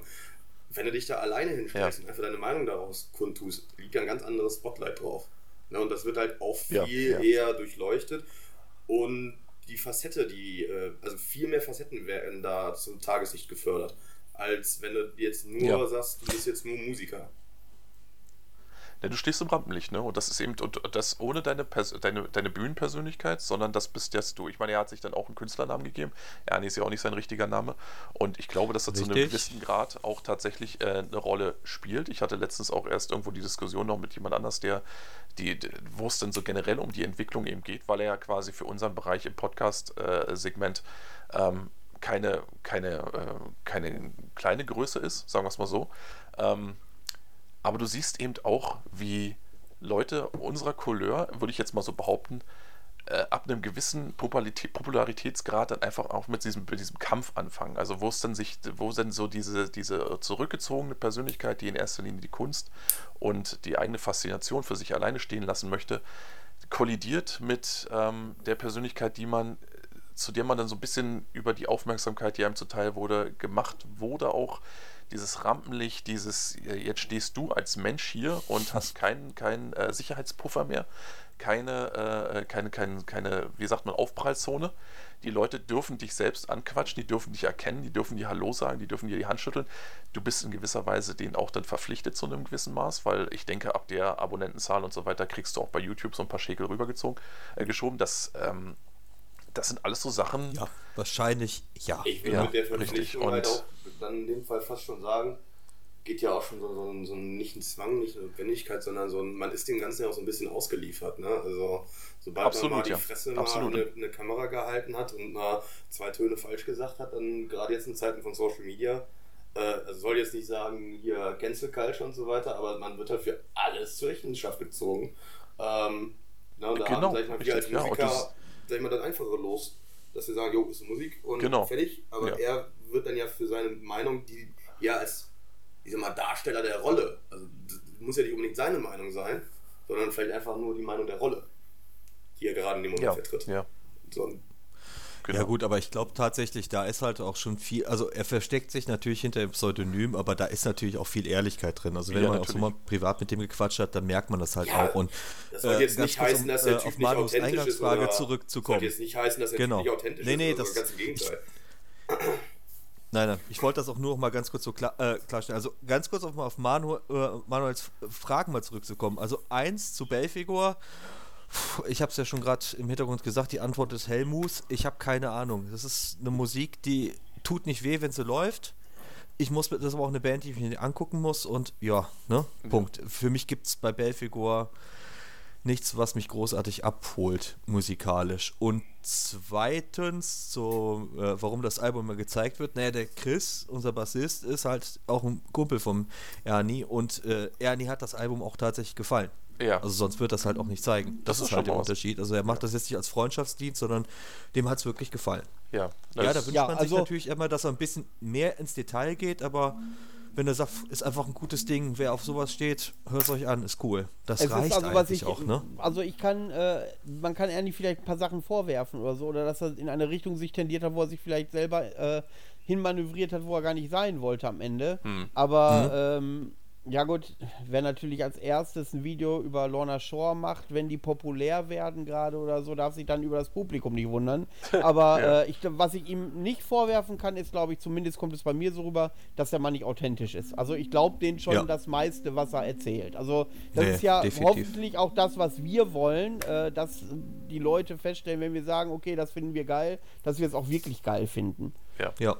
Das ist ja das Ding, ne? Und vor allen Dingen, Ja. ich glaube tatsächlich auch, dass Ernie Genau. so ein bisschen, also ich, ich glaube, er hat lange genug als Erfahrung als Musiker gesammelt, um für sich auch zu begreifen, dass es vielleicht so eine Art, dass es auch so eine, so eine Künstler-Persona Persona braucht, wann immer du dich in die Öffentlichkeit stellst. Und ich glaube, Ernie war da auch so sein, sein, mh, sein, seine Lösung für dieses Problem.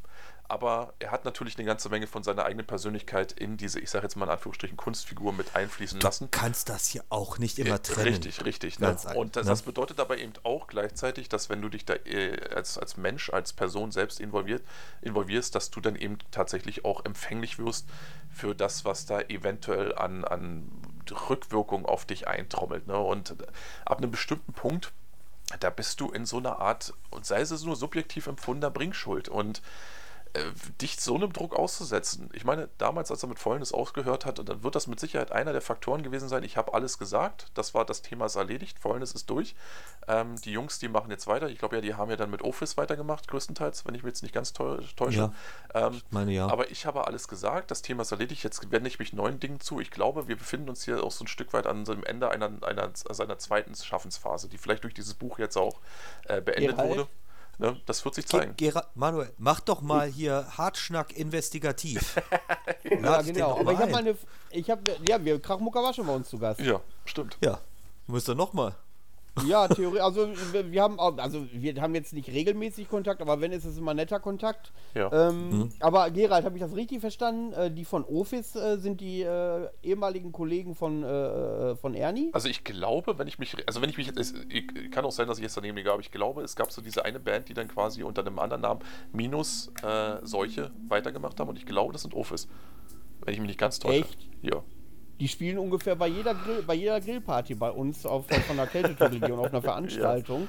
Das wusste ich gar nicht. Wusstest du wieder nicht, ne? Eieiei. Nee. So, naja, das Wissen der Welt sauber gefiltert äh, für meinen Freund Manu. Ne? Deswegen habe ich euch doch gerne dabei, weil das, was mir fehlt, bringst du doch rein. Ja. Ja, an, Also an. Charisma, an Aussehen, das stimmt schon. Ja, an Optik, an äh, Manneskraft. Wollen wir Manneskraft. weitermachen? Emanuel, Jetzt das, wird's aber schön hier. das schreibst du mir auf. Jetzt haben wir die gemütliche Atmosphäre, genau. Ja, richtig, richtig, richtig. Sehr schön. Manneskraft. Das wollte ich nur noch mal wissen, ob, äh, ob ich das eben richtig verstanden habe gerade. Ja, ähm, ja. Das, äh, dann, das wird sich sicherlich noch die eine oder andere Le Gelegenheit anbieten, mal nachzufragen. Ja, ja. Also wenn jetzt der Kaiser nicht komplett daneben gelegen hat, aber ich glaube, ich, ich meine mich zu erinnern. Ja. Ne? Ah, sehr gut, alles klar. Ja gut, dann äh, können wir weitermachen. Jo. hilft. So, um wen gingst du nochmal? Ach, Stimmt. Styrian Tombs, genau, irgendwas war doch da. Ja, richtig. Die sind, die sind hier. Hallo. Äh, ja, aber wir haben, äh, wir haben vorgenommen, dass wir heute nicht inhaltlich werden wollen. Das ist für unsere Zuhörerschaft dann ab und zu zu trocken. Jungs, ihr müsst jetzt Ja. auch wissen, dass wir auch Wichtigeres zu besprechen haben. Also bitte drängt Ja, ja, natürlich. Das ist Genau. auch richtig. Wir haben auch eben schon selber gesagt, die Musik soll sprechen, nicht wir als Typen. Ne? So, Genau. Ja. nee, ähm, dann waren wir bei Wilhelm eben. Wo bist du stehen geblieben bei deinem Weg in den Black Metal? Wie bist du eigentlich dann dazu gekommen, äh, überhaupt Musik zu machen? Äh, ich fand die, die, die das, das Auftreten von Bands an sich halt mega abgefahren. Was muss das denn? Was, musst dir das vorstellen. Du wirst als Type stellst dich da hin und schreist fremden Leuten ins Gesicht. Wie geil ist das denn? Das will ich auch machen. So, ich habe ja generell ein sehr lautes Organ, wird mir zumindest nachgesagt. Also ich kann keine Quellen belegen, aber Ja. halt doch die Fresse, Mann! Ähm, ja, und wa warum nicht das, äh, die, ja, die, die körperlichen Beeinträchtigungen zum Beruf, Schrägstrich zur Leidenschaft machen? Und ähm, wie bin ich zum, ja, zur Musik gekommen? Irgendwann mal von den Eltern und Großeltern zum Klavierspielen verdonnert worden. Das war dann mit pubertärem Alter irgendwann mal uncool, eine Gitarre in der Hand genommen. Ja, Akustik durfte ich mir noch holen. Bei der E hat es dann geendet. Das hat dann nur für die ersten Lagerfeuerpartys ge also ge gereicht. Ich glaube, ich habe immer noch ein Trauma von Wonderwall. Ähm, aber das dann irgendwann mal. Wer hat das nicht? Wer hat das das dann nicht? irgendwann mal halt in diese ganzen äh, äh, in, in den Metal zu schieben, war dann natürlich cool, weil ich zu dem Zeitpunkt halt auch viel diesen deutschen Pagan Black Metal äh, abgefeiert habe. Also was weiß ich, Man hier, 14 Dark Century, Scanner Sagan, Odoria, also wirklich die ganze Welle, die zu dem Zeitpunkt, als ich aktiv angefangen habe, Metal zu hören, gerade aufkam. Ähm, Aber das ist, das ist ganz kurz, äh, ganz, ganz, äh, wenn ich das kurz einhaken darf, das ist ganz interessant, weil ich glaube, du bist einer der ersten, die ich kenne, die, ähm, oder ich kennenlernen durfte, die speziell diesem, ähm, also diesem Stil sehr zugetan waren. Also ich habe mich immer gefragt, also klar, ne, gerade wenn hier auf dem Barter Metal Open Air warst, so auch in den, in den Nullerjahren, da ist ja viel von, sind ja viele von diesen Bands aufgetreten, ne? also von diesen deutschen äh, Pagan-Bands und ich habe immer mich gefragt, so, gibt es auch, ähm, gibt's auch ernstzunehmende Menschen, die das unironisch hören oder ähm, wie ist das? Ne? Ich meine, ich meine das jetzt nicht wirklich als Diss, aber ich habe mich das oft gefragt, weil das ja schon sehr, wie, wie beschreibe ich das am höflichsten, weißt du? Ähm, Hören ist Das ja ist okay. ganz nah an der Amona Mars-Masche. ja, ne, aber es war halt so ein, so, Ja. es schien ein bestimmter Menschenschlag zu sein, einen, den ich mich jetzt nicht unbedingt ver äh, verbunden gefühlt habe, um es irgendwann das mal ist die Edda halt auch durchgetanzt, ne? Also, äh, Aber ich finde ich meine, ich, es ist ja auch so, dass vor allen Dingen auch so Bands wie 14 Dark Centuries und so und äh, auch Main hier durchaus auch ihren musikalischen Mehrwert haben. Das will ich gar nicht bestreiten, aber ich habe immer das Gefühl gehabt, dass die Klientel, die dazugehört, ähm, kontrovers nicht, also- äh, werden könnte, ja, kann man so sagen. ja, also da, da waren halt viele Spezialisten dabei, die dir dann, wenn du dann auf demselben Festival dich bewegt hast, wo du sagtest so, "Mm, äh, wie unangenehm und so. Und ähm, ja, deswegen ist das ganz interessant für mich zu hören, dass du da offensichtlich jemand warst, der gesagt hat, so weißt du was, äh, ich habe das gehört, aber mir ist trotzdem was geworden. Ne? Also jetzt mal überspitzt gesagt. Das ist jetzt das Netteste, Du, was du, glaube ich, nenn mich- jemals gesagt hast. Nenn mich mal Erbsenzähler, aber da schwang ein wenig äh? Diss doch mit in dieser, ähm, äh, in dieser muss Aussage. gefreut doch. werden, ist flach, ne? Rutschig. ähm, Ja. sag mal, was war die Frage? Aber du hast das, du hast das. Ja, nee, aber ich, ich meine, du, du, für dich war Erklär das, mal deinen Weg vom Pagan Metal in den Black Metal. Ja, richtig, ne? Äh, äh, Vor allen Dingen, du musstest dich ja irgendwie auch rehabilitieren, auch innerlich, denke ich mal, dann wahrscheinlich. Ne? Dass du gesagt hast, so, das geht so nicht weiter, was mache ich denn jetzt mit mir? Ne? Alter, das klingt, als hätte der eine Bank überfallen oder was. genau, ne? Ich sehe schon, Gerald, du hast eine sehr starke Abneigung. Nee, ne? also, Richtig. Ich, du, also ich, so weit würde ich tatsächlich nicht gehen. Also ich habe auch wirklich äh, die entsprechenden Tonträger auch in meiner Sammlung stehen. Also das ist tatsächlich so. Ähm, aber ich habe immer das Gefühl gehabt, so, also da reicht mir wirklich die Musik aus. Und ähm, wann immer ich dann also das Thema könnte man jetzt lang und breit auswälzen, aber äh, sagen wir es mal so, wenn ich dann irgendwie die, durch Zufall auf einem Festival dann mal so eine Performance mit ansehen durfte, der Band selbst oder eben ihres Publikums direkt vor der Bühne, dann habe ich schon immer so das Gefühl gehabt, ähm, wir sind zwar artverwandt, aber dasselbe sind wir trotzdem nicht. Ne? Also das ist schon, das ist schon noch ein bisschen was Aber anderes. Ne? Die Metal-Szene. Ja, richtig. das, sehr das ist näher an der Metal-Szene dran vielfältig. als. Ja, richtig. Ne? Also es war mir so mehr so an, an, an allem anderen dran, was ich so ein bisschen abgelehnt habe, als an dem, wo ich mich heimisch gefühlt habe. Wobei die das tatsächlich auch anders gesehen haben oft. Also ich meine, wenn man das alte Blazer so sich anguckt, da war das ja, da war die, Ja. die Tendenz ja mehr so Richtung Black Metal angelegt. Also sozusagen so, ne? man hat sich dann eher der Familie zugehörig gefühlt, was ich immer irritierend Genau, fand. hat es halt nur ein bisschen anders äh, umgesetzt. Richtig, richtig. dann. Und äh, ich finde aber auch tatsächlich auch Menhir und Odroi, Ria, äh, 14 Dark Centuries habe ich persönlich jetzt nie großartig gehört, kann deswegen wenig zu Finde ich aber auch deutlich, äh, was heißt, integer vom Sound, auch ein bisschen nicht so. Ich fand die nie so schunkelig, Ja, wie geht- vieles, was das stimmt, heutzutage ja. unter stimmt, ne, ja. Banner Pagan läuft. Es gibt in dem Bereich auch viele Bands, die tatsächlich auch ähm, den Kitsch auch wirklich auf ein absolutes Minimum reduzieren. Also jedenfalls nicht mehr, als man Genau. beispielsweise im Black Metal finden würde. Und äh, sich ansonsten wirklich ernsthaft eben, äh, in, sagen wir mal, so einer bestimmten historischen Epoche äh, widmen. Das Ding ist aber, wie gesagt, immer, dass du das du hast auf der einen Seite natürlich, das gilt ja für unseren Bereich genauso, hast du auf der einen Seite die Leute, die das dann wirklich aufnehmen und dann für sich dann völlig vereinnahmen und dann gibt es auch Leute, die dann die da vielleicht mit so einem relativ schlichten Gemüt draufschauen und das dann irgendwo als äh, eine große Party sehen, was ich dann immer so ein bisschen schwierig finde. Aber gut, das ist auch ein anderes Thema. Auf jeden Fall ist es interessant. Wir was sind doch, ja? wir sind doch eine große Familie. Ja, das macht das, das, Ne, genau das doch. macht mich ja krank, Wacken, weißt du. Ich bin nicht wie die. Pommesgabel. Ja, Pommesgabel Ja, und so genau. Nur weil ich deine Mutter kenne, heißt das noch lange nicht, dass wir eine Familie sind. ja, sehr schön, genau richtig. Oika, sie sind raus. Ja, aber das. Ja. Ja, richtig. ähm, Wieso das denn? Ja. ähm, wie habt ihr euch denn äh, kennengelernt und wie seid ihr auf die Idee gekommen, zu Miriam Zooms zu gründen? Ja, äh, wir haben uns kennengelernt. Wir waren, zusammen wie hieß denn das? One Records das Festival nochmal. Arts und du warst in Mitfahrgelegenheit? Das. Ja, genau, richtig. Ne? Ich war Das äh, mit einem anderen. Kumpel aus Köln, äh, war ich halt auf dem One Records Festival und irgendwie kamen wir ins Gespräch. Haben festgestellt, ja, wir kommen ja alle aus Köln, die müssen nach Nippes. Hab gesagt, komm, bevor ihr mit der Bahn fahrt, ich packe euch ein auf dem Rückweg. Ja, und irgendwie sind wir dann so in Kontakt geblieben. Dann hat sich halt dann über auch kurz vor eurem. diverseste treffende Freundschaft halt kurz vor eurem. entwickelt. Vor der Todpart 1, bevor die rauskam, weil die uns noch. Nein, noch, nein, noch, nein, vor der Exiled, ja? Vor der Exiled Punish Rejected. Meinst du? Da habe ich euch im Auto die Demos Ja, stimmt, vorgezeigt. Ja, genau. Ach, Das ist ja bescheiden, war's, ne? Hört euch richtig. das mal an, das bin ich, ich bin cool. das ist auch nicht Ja, schlecht. richtig. genau. Naja, aber wenn, die, Ja, wenn, wenn, ich wenn, gut. du Nee, die Wahl irgendwie- hast zwischen, du musst jetzt mit der Bahn vom Pott nach Hause oder du hörst halt äh, eine Stunde lang den, den kruden Kram von irgendeinem Typen, den du nicht kennst, bist dann aber dafür drei Stunden hast du eher so- im Bett.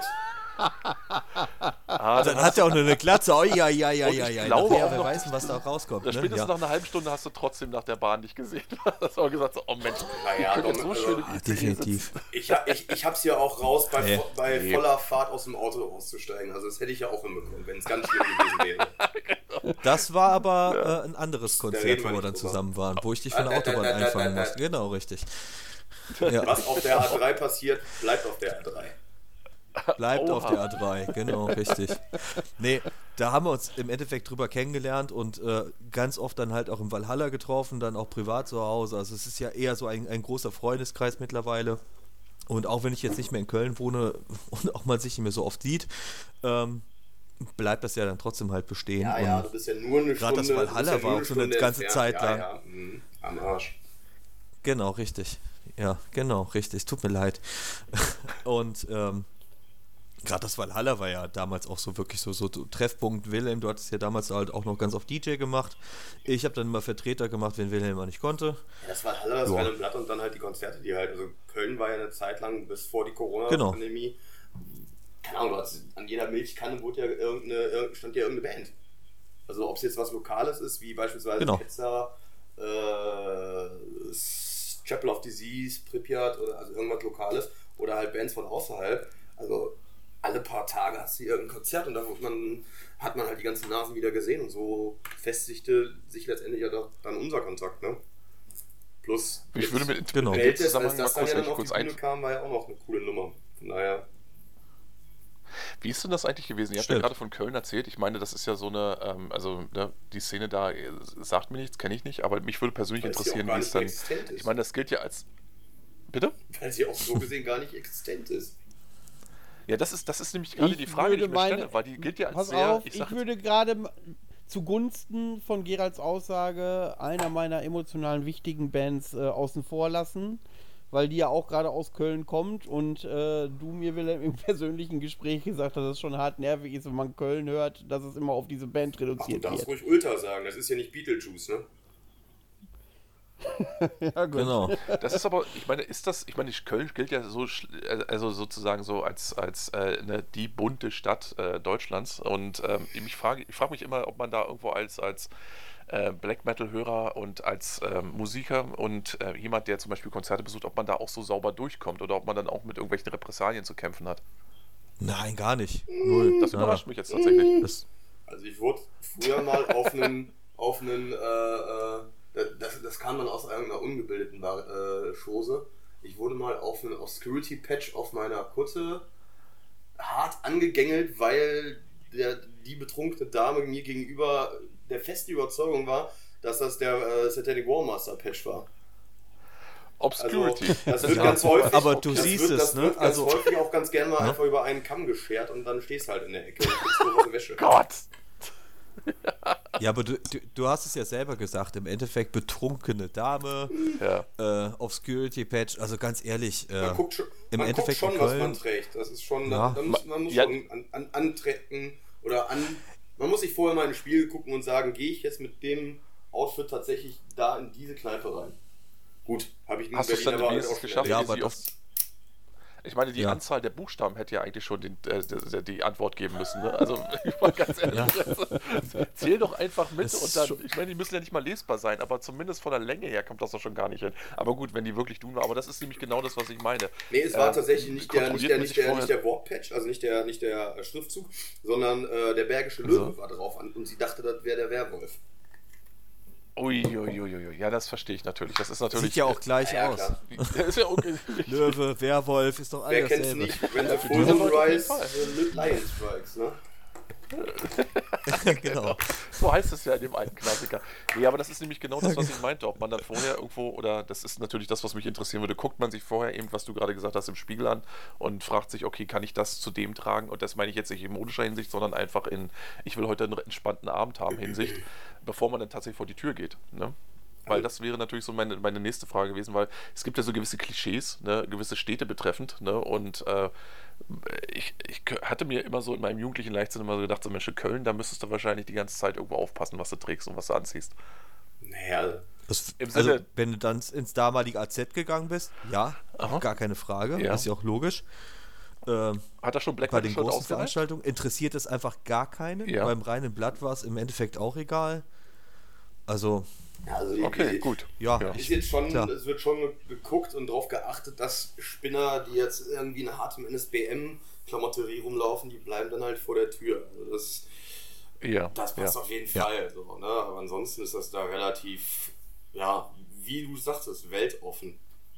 Und letztendlich Ja. wird man, wenn man, wenn man sich nicht verhält wie, wie die Axt im Wald oder wie der letzte Hampel, eigentlich auch in Ruhe gelassen. Ähm, also es passt. Also Ja, das ist ja das Ding, weißt du, weil ja heutzutage eben weltoffen in vielerlei Hinsicht schon synonym für Faschistoid steht, was komisch ist. Aber ähm, Gerald, Politik so weit würde ich ja jetzt nicht gehen, Gerald, aber alles gut. Da habe hab ich ja schon im heutigen Podcast, ne? Richtig viel richtig, mitgehört. Genau, genau ne? Nee, nee, aber alles gut. das ist ja das Ding eben, also ähm, die, das, ähm, ja, weil äh, normalerweise würde ja schon bei vielen irgendwo ein Shirt mit einem sch- schwerleserlichen Schriftzug ausreichen. Und ich meine, da frage ich mich natürlich, ob wir auch in den Metropolen der Stadt, also unserer, unserer, unseres Landes, ob wir an einem Punkt sind, wo wir sagen, okay, da kannst du eben das noch tragen oder äh, es ist schon, ich sag mal in Anführungsstrichen, geächtet.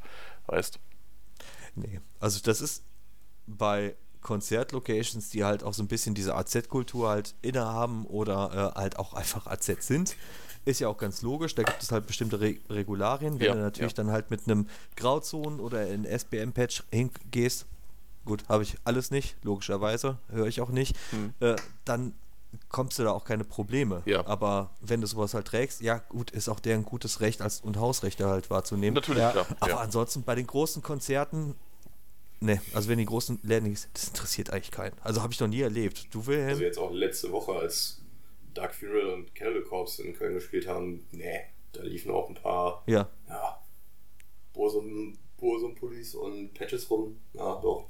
Ja, Ah, Aber das ist, dann auch, das ist aber interessant, ja. das ist dann auch eher die Ausnahme als die Regel. Ja. Ja, gut, aber dann haben wir das auch mal für mich geklärt. Das ist auch schön. Ja. Kannst also nach, gibt kein Köln-Kalk-Verbot für dich. Du kannst ruhig mit deinem Absurd-Shirt Ja, okay, da ist dann, haben wir da genau. jetzt, glaub ich, auch die. Grenze erreicht, wo dich dann auch tatsächlich äh, Ja. äh, Konzertbesucher mal darauf ansprechen, ob du alle Latten am Zaun hast. Nee, aber das ist ja genau der Punkt, von dem ich auch versucht habe, in dem Podcast zu sprechen. Es geht ja nicht um irgendeine Politisierung, sondern es geht in erster Linie darum, ne, äh, äh, play stupid games, win stupid prizes. Man muss sich schon äh, ja, ne, selbst im Klaren darüber sein, dass dieses oder jenes eben folgende Reaktion nach sich ziehen kann. Und wie gesagt, ich bin jemand, der dafür ist, dass man sagen kann, man kann das alles machen, aber man muss dann eben auch mit den Konsequenzen leben können. So, So. und äh, da endet Das ist das, wo ich dir deswegen auch wi- widersprechen wollte mit hier Cancel Culture und allem. Mhm. Im Endeffekt, machen wir uns nichts vor. Du darfst alles sagen, aber du musst halt mit den Konsequenzen von dem Gesagten halt leben. Ne, genau, Also, aber es ist eben ein Unterschied, in das welchem ist im Maß die öffentlichen. Diskurs so wie auch in der Musik. Wenn- Und wenn du halt die Meinung vertrittst, ja, dann vertritt sie. Vertrag Aber wenn das halt Leute das sagen, kommt, du ne? spinnst doch, ja. Ja klar, Ja. Es, hat, es hat aber auch was ein bisschen mit der, mit der, äh, mit der, äh, der Art des Echos zu tun, weißt du. Das ist ja ein Unterschied, als wenn wir Ja. zum Beispiel bei uns in unserer ähm, Meinung unterscheiden. Oder aber ob jemand von außen Ja. quasi, äh, sagen wir mal, im, mit, mit vielleicht noch mit äh, äh, rechtlichen Repressalien im Hintergrund auf dich eindringt und sagst so, pass mal auf, das ist generell verboten. Oder je nachdem, wie groß denn sozusagen also es, Ja. es gibt unterschiedliche Ich- Formen weiß, worauf du hinaus willst. Genau, Ja, richtig. aber- genau. Ja, aber das würde jetzt ja. auch zu weit führen, aber im Endeffekt, ich meine, ich finde das ja schön, dass man dann eben tatsächlich in vieler, das habe ich ja zum Beispiel auch in, in, in Essen und auch in Oberhausen erlebt, ähm, dass die Leute da äh, sich in erster Linie quasi libertär geben und äh, sich größtenteils gegenseitig in Ruhe lassen. Das finde ich angenehm. Das war auch nicht mein Eindruck gewesen, gebe ich ganz ehrlich zu. Ähm, also beziehungsweise nicht meine Vermutung, nicht das, was ich erwartet hätte.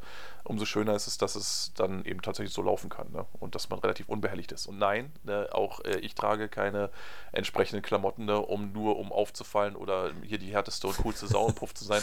Das sicherlich nicht. Also dem, dem bin ich auch lange entwachsen. Aber ich will ja generell immer so von den jeweiligen ähm, Ecken Die einen sagen so, die anderen so. genau. Nee, aber für mich ist es Nee, halt einfach interessant, klar, so ein bisschen, wie denn in den unterschiedlichen Ecken von Deutschland, sagen wir mal, gewisse Dinge tatsächlich auch gewertet werden ne? und äh, wie die Atmosphäre da generell ist. So, ne? Weil irgendwann Mhm. kommt man vielleicht tatsächlich mal hin und äh, ja, keine Ahnung, geht dann mit seinem Darkthrone-Shirt vor die Tür und äh, hat dann sofort eine sitzen und weiß gar nicht, woher es kam, weißt Also sowas in der Art ist natürlich jetzt überspitzt gesagt, aber ihr versteht schon, worauf ich hinaus wollte. Ja, ja, klar. Genau. Nö, das, äh, Wie weit nein. spitzt Ja. sich die Lage noch Guti. zu? Das ist, das ist die nächste Frage, aber das will, da kannst du ja Stunden mitfüllen mit der Thematik. Ja. So, dann würde ich das Thema ganz äh, sympathisch jetzt mal beiseite Du schieben. warst auch auffällig ruhig während dieser Unterhaltung. du, äh, eigentlich, äh, ja, gut, lieber Wilhelm. ähm, nachdem du dich äh, nun bei der Autofahrt ähm, durch die Musik von Dominik gequält hast, ähm, wie seid ihr denn auf die Idee gekommen, eine Band zusammen zu gründen? Ja, Dominik, hau raus.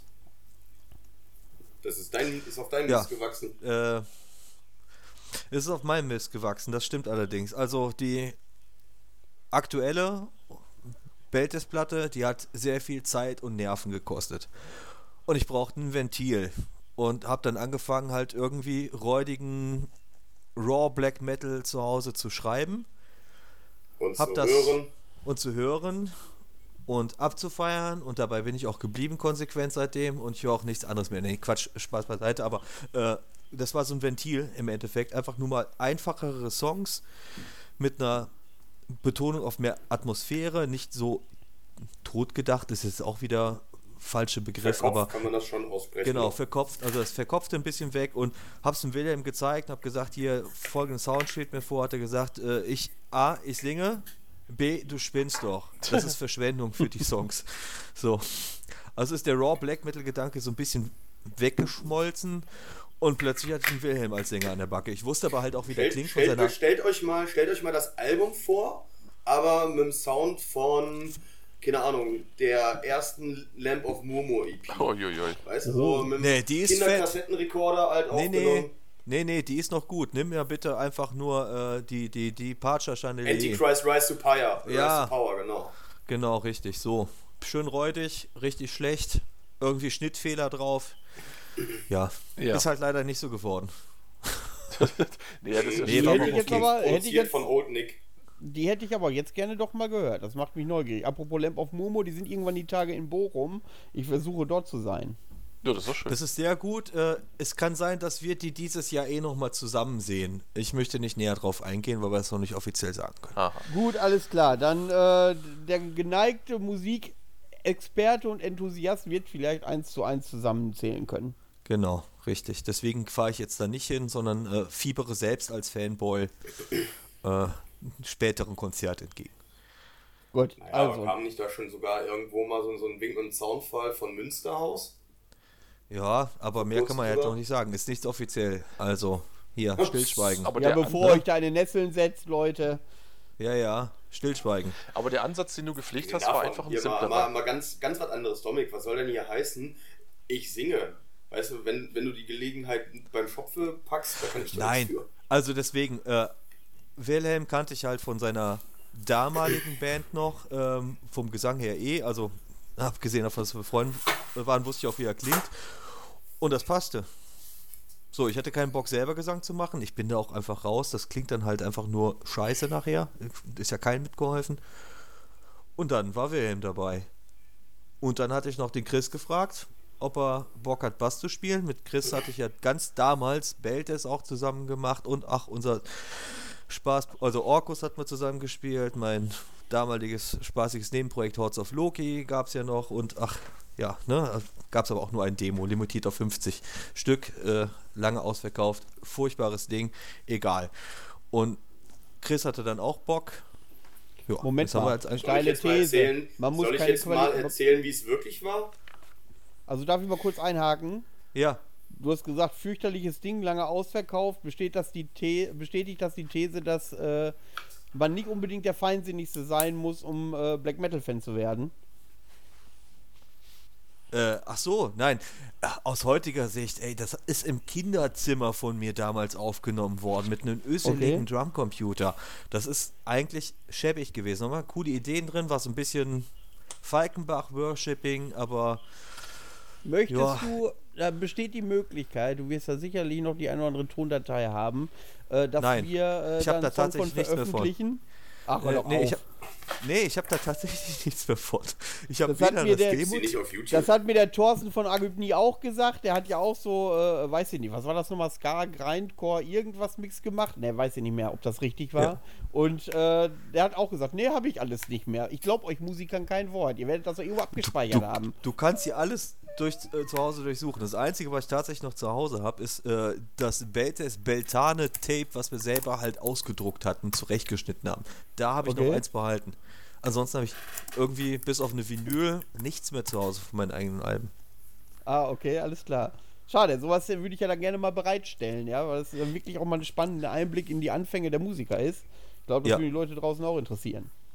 Ja, aber der Ding, das, Ja, wenn ich jetzt mal Ja. kurz einhalten darf, also um die Frage von vorhin nochmal zu wiederholen, also dieser, ähm, der Grundgedanke selbst von dir war offensichtlich ja, dass du ähm, an eine, also der Sinn stand dir nach simplerer Musik. Du wolltest etwas Einfacheres machen, auch vom Klangbild her. Ähm, Genau. Weniger geschliffen. Genau. Ähm, und dann war es aber offensichtlich ja so, wie es gerade beschrieben wurde oder zumindest angedeutet wurde, dass ähm, sich das eben aufgrund deines ja, Entwicklungsstandes als Musiker unweigerlich in eine, ich sag mal, geschliffenere Form entwickelt hat dann. Ich- Jein, sagen wir es mal so. Äh, A, Wilhelm hat gesagt, boah, nee, so ganz so raw sollte es nicht werden. Alles gut, dafür macht Ja, man dann auch zusammen eine Band. Ob ich jetzt die eigene Vision von habe oder nicht, ist erstmal hingestellt. Und wir waren dann auch bei Mario ja ins Studio und er hat auch gesagt, nee, ich sehe das halt auch jetzt nicht so, ich würde es halt ein bisschen fetter machen. Und wir haben aber trotzdem, das hörst du ja auch am Album, die Gitarren sind sehr, sehr verhallt, ne? dass das alles so ein bisschen leerig ist. Ja, ja. Das Genau. Schlagzeug klingt trotzdem fett, aber es ist halt alles so ein bisschen extra matschig. Klingt jetzt matschig, ist so ein bisschen der falsche Das- Begriff, aber für ihr wisst mich- ja, was ich für meine. Das mich ist klingt nicht das halt so. Album, für mich klingt Ne? das Album sehr dramatisiert. Also so, Ja, so, so genau. als wenn ihr da äh, äh, äh, ja, es Du soll nicht solltest in so bequem einen sein, das Tempel Album, hin- aber soll genau. harmonisch sein. Ja, du sollst halt So den Eindruck haben, du gehst in auch so einen sein, alten ne? Tempel.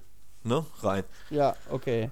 So diese Hallwand und damit hatten wir zumindest halt so eine, die, die Soundästhetik natürlich jetzt nicht mehr, wie sie mir vorgeschwebt ist, aber absolut passend eigentlich auch eingefangen. Und ja, ja, Songs haben sich irgendwie selber ergeben, das war auch in der Eine Corona-Zeit führte so ein bisschen zum anderen. Ja. ne? Aber wir reden jetzt relativ wirklich, schnell geschrieben. wir reden jetzt von der musikalischen Äh, Komponente. Ist es dann so, also ich meine, Ja. wann, wann ging denn sozusagen das, äh, das inhaltliche Konzept beziehungsweise der Name auf dich nieder? Ich meine, es liegt ja jetzt erstmal nicht zwingend nahe, dass man sich sagt, so, ach, wie könnte ich dann meine Band jetzt nennen? Wir spielen Black Metal, ja, ähm, ich denke, die Sumerer wären mal ein ganz interessantes Thema. Ja, ich wollte auf jeden Fall irgendwas mit Vampiren. Ne? Weil Okay. ist cool, ist faszinierend. Cradle of Man Filth darf halt, Band. man darf Vampire nicht Cradle of Filth überlassen nur. Man muss da halt auch selber noch mal ein bisschen was. Ne? Ja. Genau. So, und äh, also ich, ganz ehrlich, Cradle haben großartige Alben, kannst nicht, aber dieses ja. Kitschige sollte halt raus. Es sollte ne, wieder dieses, Das Bösartige dieses so ein Böse, bisschen. dieses ja. Überlegene, dieses blutrünstige Vampir halt so ein bisschen betont werden. Ja. Und ja, eigentlich war ursprünglich mal die Schnapsidee, ach komm, da gehen wir so, so ganz ins Fiktive, nennen wir das Atlantientums. Wie ist die erste Zeile vom äh, Atlantean Codex Album, Atlantean Tombs? Dann dachte ich, ach, da hatte ich den Namen im Kopf. Ja, scheiße, okay, gut. Ne? Dann gehen wir zu den Sumerern. Machen wir es da, da gibt es Anknüpfpunkte, äh, wo wir das halt auch textlich verorten können. Also jetzt, ohne dass wir jetzt hier so einen Geschichtsabriss machen. Ne? Ja. Wir wollen halt im Endeffekt auch eine, eine Geschichte erzählen und damit so diese Stimmung transportieren dahinter. Und Ja, aber da gehen Ja. wir näher drauf ein. Also das äh, interessiert Das die- kann also Wilhelm jetzt auch noch gerne machen. Das ist hier natürlich auch äh, die perfekte Plattform, um da wirklich in eine Tiefe zu gehen, wie du es im normalen Interview oder so nicht machen kannst. Und äh, Genau. dementsprechend ist das schön, äh, wenn wir da mal äh, wirklich in eure Gedankengänge äh, kommen können, um äh, zu hören, warum, weshalb, weswegen die Idee, was hat euch angetrieben, ähm, wie wirkte sich das dann auf Songwriting aus und und und. Das sind ja dann so Dinge, die würden wir dann schon gerne erfahren wollen. Ja, ja, natürlich. Ähm, zum ich, ja, textlichen Komponente kann der Wilhelm gleich was erzählen. Also Songwriting, im Endeffekt ist das alles von mir zu Hause gemacht worden. Ich hatte so ein bisschen die Ideen ausgearbeitet. Wilhelm war immer so ein bisschen das Korrektiv. Ich habe ihm das gezeigt, hat gesagt, ah, mach doch mal den Part ein bisschen anders und hier ein bisschen was anders. Und eigentlich war das eine super schnelle Nummer an sich. Und die letzten zwei Songs, wir hatten ursprünglich, ich glaube, es, es, es wäre halt eine EP geworden oder eine längere, also jetzt kein vollwertiges Album. Aber Warren Records hatte auch damals gesagt, nee, komm, wir brauchen noch zwei Songs, ich will ein Album haben.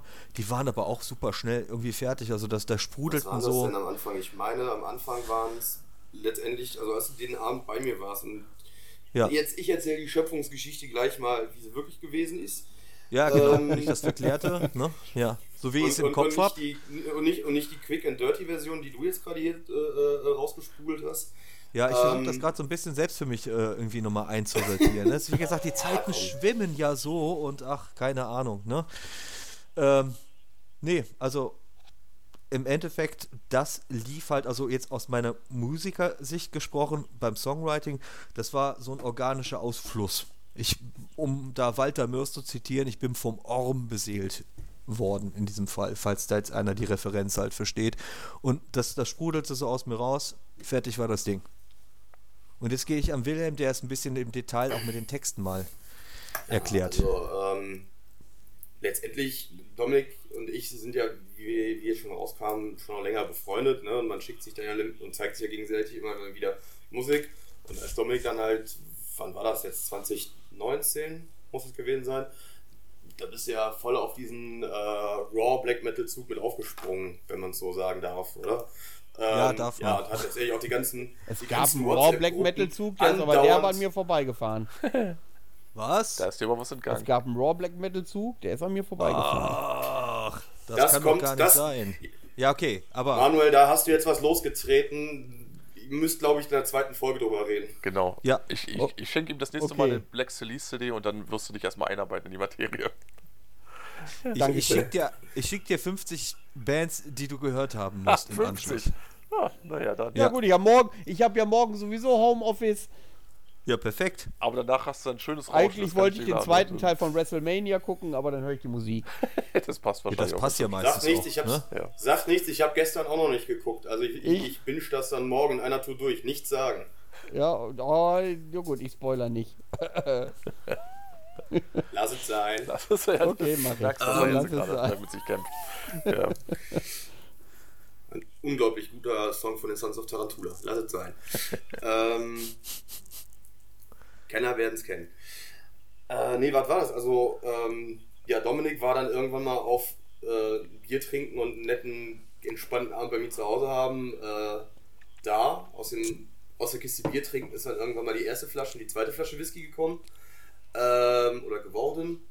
Und irgendwann mal kam halt dann wieder um die Ecke mit, ich habe da ja mal noch was geschrieben, das soll aber nicht für, äh, ich weiß noch nicht, wo das hingehen soll. Ich zeig's einfach mal. So, und letztendlich waren das die vier Songs, äh, jetzt lass mich nicht lügen, ich meine, es waren Bloodspell of the Ancients, äh, Ja. Light of Death, äh, Tomb Lurker und, und Vampiric Tomb Dominance. Lurker und Vampiric Dominance, genau. Also die Ja. vier Songs, die damals noch irgendwelche kruden Working Titles hatten, äh, sind dann letztendlich in ihrer Urfassung dam damals, hast du mir die halt gezeigt oder hat er mir die gezeigt. Und er wusste, dass ich nicht mehr ganz so glücklich und zufrieden bei meiner äh, damaligen Death Metal Band war. Und ähm, er hat auch mal, ich glaube, bei ein oder zwei Konzerten mal am Bass aufge ausgeholfen.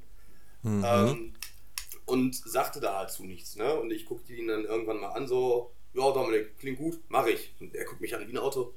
Wie, was machst du? Ja, du fragst mich doch, ob ich singen soll oder nicht. Jo, mach ich. Also ich ja, stimmt, so war es, richtig, ja. Von, ich habe das die ganze Geschichte aus diesem Ein-Mann-Projekt äh, von hinten durch die Brust ins Auge geentert. Und ähm, dahin war die Idee mit von wegen, wir machen da jetzt, äh, ich mache das so als Nebenprojekt. Und ich habe ihm auch direkt mal den Kopf gewaschen und gesagt, Dominik, du machst das bitte mit anständigem Sound und nicht irgendwie aus der Mülltonne. Die Zeiten sind vorbei und dafür sind die Songs zu gut. Wag es dich. Ich habe ähm, extra ein Casio Keyboard dafür, äh, Casio Kassettenrekorder gekauft, ja. Frechheit. Fisher Price. extra dafür. Ja. Und, das gute äh, SingStar Mikrofon von der PlayStation 2. Ja, Nein, Quatsch. Ja, okay. so sieht's aus. Ja, richtig. So. Qualität, die sich auszahlt. Ne? mhm. ähm, ja, und damit war dann letztendlich auch äh, äh ja, Alkohol induziert einfach die Kreativität angesprochen und äh, er hat mir so die, diese groben Ideen so von wegen, äh, der, der, Name gab es damals schon zu Miriam Tombs, ne? Oder der, der hat es, glaube ich, auch in den, in, an dem Abend dann irgendwie herauskristallisiert. Es sollte auf jeden Fall in Richtung Vampire gehen und es sollte irgendwie ein bisschen düster werden. So, und dann Sumerian, hm, was es denn da? Ja, diese mesopotamischen Tempelanlagen, diese Sigurats.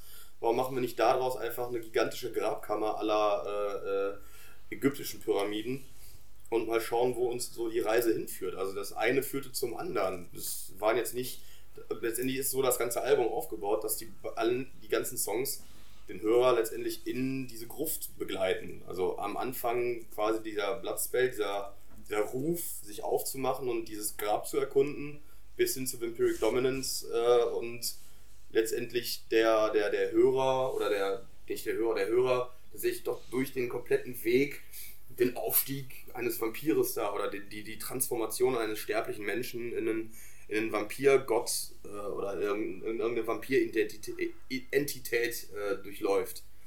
Ähm, genau. Was war denn da so, so, so Inspiration Light of Death?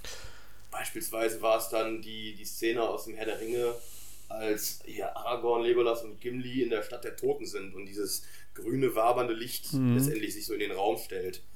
Ähm, ja, und so hat sich das dann peu à peu aufeinander aufgebaut. Es war die Gedanken kreisen lassen, die Gedanken einfach mal sich ausleben lassen und äh, anfangen, den ganzen Kram zu Papier zu bringen. Ähm, genau. Und einiges, die, einiges war dazu ja. auch definitiv irgendwelchen Filmen und äh, ja, welchen Spielen halt auch geschuldet. Legacy of Kane beispielsweise war irgendwo mit drin, so die Endversion, wie das, wie das Viech, was sich dann letztendlich aus dem äh, Tempel erhebt, dann aussehen soll. Also da ist ganz weit weg von Bram Stoker und oder äh, Twilight und wie sie halt nicht heißen. Also, also Bram Stoker und Twilight in meinem Atemzug zu nennen, ist ja schon fast Blasphemie. Ah, ja, aber es sind zwei ich erstmal Identität oder Entitäten eines Vampirs und ja, ja, der eine glitzert im Tageslicht, der andere ist ein äh, schicker Graf, der dann halt auch mal eine hässliche Fledermaus, der man auch Wolfsgestalt annehmen kann und und und, aber so ein bisschen nochmal weg davon, halt zu so einem etwas Wesensartigen. Am ehesten würde ich das dann halt mit so auf The Strain beziehen können. So ein bisschen ja, aber auch wie das auch der Darstellung. unter Vorbehalt. Ja, groß, ja, ja, großartige genau. Serie. Ne? Da, die haben ja dann auch so dieses. Ja, das stimmt. Diese Giuliano del Toro Vampirdarstellung, die dann einem wirklich auch nochmal Angst macht, ähm, übernommen. Richtig, Und, genau. Äh, ich glaube, das ist ja auch das, was äh, viele tatsächlich in, gerade was Vampire in der Popkultur angeht, auch über ein Stück weit verloren haben, eben, dass es einfach da, ich meine, wir reden hier von etwas, was über die Jahrtausende hinweg eben äh, den Leuten wirklich Angst gemacht hat. Also es ging nicht darum, irgendwo da, Angst, das zu romantisieren. Gemacht hat, Panik gemacht hat. Genau, richtig. Die, die, ne? die, die, die, die, komplette Verklärtheit, sage ich mal, der alten Welt. Also da richtig, das, richtig. das war dann so auch der, der Punkt, wo ich gesagt habe, wo können wir denn da ansetzen? Sumerian Tombs, irgendwas, Vampire. Ja, und dann fängt man halt an zu forschen. Also, Gibt es denn tatsächlich, äh, also... Ich mache was, ich, ich mache einen technischen, ich, ich übe einen technischen Beruf aus und Dominik ist ITler. Hm. Also da ist nichts mit von wegen historisch belegt. Das war eher äh, mal in die Bücherei gehen, sich ein paar, sich ein paar Wälzer holen und halt Google ist dein Freund.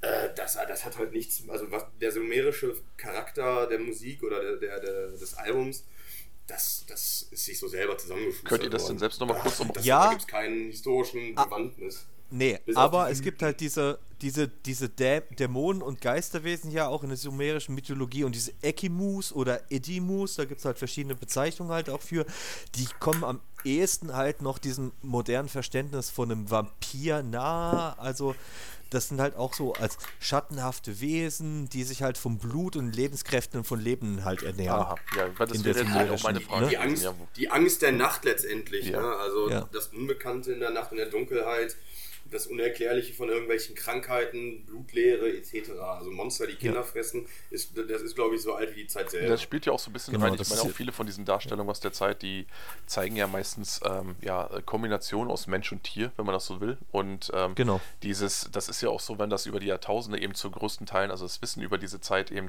verloren gegangen ist und in das Reich der Legenden und der Mythen eben Einzug gehalten hat, dann ist es natürlich interessant, sich da irgendwo seine eigenen Gedanken drüber zu machen, weil ich glaube, in vielerlei Hinsicht ist das auch nicht viel anders als das, was die zu der damaligen Zeit ge äh, gemacht haben. Die haben also vielleicht Naturphänomene gesehen oder vielleicht auch selbst Überlieferungen schon zu der Zeit gehabt, aus, aus noch aus vorhistorischer, aus prähistorischer Zeit, die sie dann einfach in ihre Kulte mit eingebaut haben.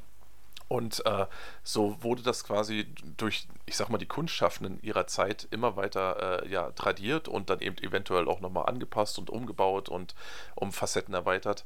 Ähm, sicherlich interessant. Vor genau, plus halt den Austausch, ne, ja. richtig, der Völker untereinander, wie sich dann halt auch diese, beste Beispiel ist ja halt auch einfach aus der sumerischen Mythologie der Gilgamesch-Epos, der sich dann halt auch einfach in der antiken Welt, in diversen anderen, in der Reise des Herkules, in der, ich glaube, Aeneas oder was dann halt war, ja. äh, noch widerspiegelt, wo du halt diese Überschneidung hast. Und das hast du natürlich dann dementsprechend auch in dieser also was Dämonologie. Ist, was aus historisch ne? oder aus irgendwelchen, ja. ich sag mal, ähm, äh, äh, Überlieferungen aus der, sag mal, tatsächlich prähistorischen, sumerischen, mesopotamischen Zeit kam, war auf jeden Fall Gilgamesch und irgendwelche Steinfunde und Tafelfunde. Ähm, was meiner Meinung nach auch eine harte Inspiration war für mich persönlich und was letztendlich auch so eine, eine Parallele zu der Handlung in, in dem ähm, Album letztendlich darstellt. Äh, Dantes Weg durch die Hölle. Ja. Ne, dass es halt quasi immer tiefer, immer böser wird und äh, jeder Song letztendlich ein tieferer Kreis irgendwie darstellt oder einen tieferen Kreis darstellt. Äh, was lässt sich da noch, was habe ich, hab ich da noch mit reinlaufen lassen? Herr der Ringe definitiv. Also ich glaube, ich habe Tolkien zwei, drei Zeilen einfach mal abgeknüpft und die mit da reingeschmissen. das ist nichts Ungewöhnliches, ähm, ja. Also für die Leute, für Leute, die jetzt beispielsweise nur äh, die Bücher gelesen haben und nicht nur die Filme geguckt haben, äh, Light of Death, da kommt glaube ich drei Zeilen aus der Szene, wo die Hobbits noch im Auenland in den Hügelgräberhöhlen. Hügelgräberhöhlen, ja. ja. Genau. Ja. So, sowas ist dann letztendlich damit Entlehnt, ja, ne, nicht übernommen, entlehnt. entlehnt. Ja. Angelehnt. Aber das ist ja ähnlich. So. Ne? Ich meine, äh, Tolkien selbst war ja eben als Historiker eben auch eigentlich, im Grunde hat er sowas ähnliches auch gemacht. Ne? Er hat das ja. genommen, was sozusagen überliefert wurde und hat das in seine eigene Welt integriert und in seine eigenen Phanta seine Fantasien, seine Überlegungen, das, was er kreiert hat. Und ähm, ich glaube, das ist so generell so eine menschliche Eigenart, dass wir halt. Ähm, ja, vieles, was eben aus der Vergangenheit an uns rangetragen wird und was dann vielleicht teilweise auch verloren gegangen ist mit unserem eigenen Sinn und dem, was wir irgendwo äh, ja, als Kunst schaffen oder was jemand, der Kunst schafft, irgendwo äh, vollführt, dass das damit dann kombiniert wird und äh, dann eine neue Bedeutung ja, es gibt halt deutlich, deutliche Freiheiten, die man sich dadurch quasi selber baut. Ja, ne? interessant. Also ja, genau. Ja, es, es, es, guck mal, gucke Richtung Immortal, ne? Also ja, der ganze Epos, wie die sich rund um Blaschick, sag ich mal jetzt da aufgebaut haben, genau. die können sich da auch jederzeit irgendwas reindichten. Ne? Und dasselbe haben wir auch. Ja, das ist ja das Interessante daran, vor allen Dingen, wenn man dann tatsächlich reelle Versatzstücke dann wiedererkennt, die kombiniert wurden mit, ich sag mal, äh, Elementen der Fantasy. Äh, und da macht sich natürlich gerade speziell, also ne, hier äh, die Zeit, also diese, diese wirklich vor 3000 Jahre vor Christus, ich meine, wo wirklich keiner mit Bestimmtheit sagen kann, wo wir alle nur im Dunkeln stochern, macht sich das natürlich sehr gut, wenn du dann irgendwo, oder äh, es ist sehr reichhaltig, da eben tatsächlich das, was überliefert wurde, mit so seinen eigenen Gedanken aufzuwerten oder äh, aufzuarbeiten, weil ähm, genau. Da können sich ganze Welten. Eine Geschichte erzählen. Ja, richtig, halt, genau, ne? richtig. richtig. Und vor allen Nicht Geschichte erzählen, sondern eine Geschichte. Genau. Finde ich sowieso ist immer die interessante. Das war bei uns dann halt auch eher im Vordergrund, ne? dass Dominik sich halt um die, um die Musik kümmert und äh, ich erzähle quasi die Geschichte oder der Text erzählt die Geschichte. Ja. Und ähm, es wird letztendlich immer düsterer, immer brutaler, wenn, man, wenn es die drei Leute auf der Welt gibt, die sich noch Texte von Alben angucken. Ähm, na, das, das liest sich von selbst. Also es, äh, da ist jetzt kein, kein, keine große Aus, Ausarbeitung irgendwelcher tiefen Gedanken und Gefühle drin, sondern letztendlich äh, komplett Fantasy laufen lassen. Und dann hattet ihr quasi, also diese, also es, es gab ja erstmal nur diese, dieses erste Demo. Das, ähm, jetzt, wo habe ich denn hier? Ich habe das schon wieder, ich habe doch den Namen gerade vor Augen gehabt hier.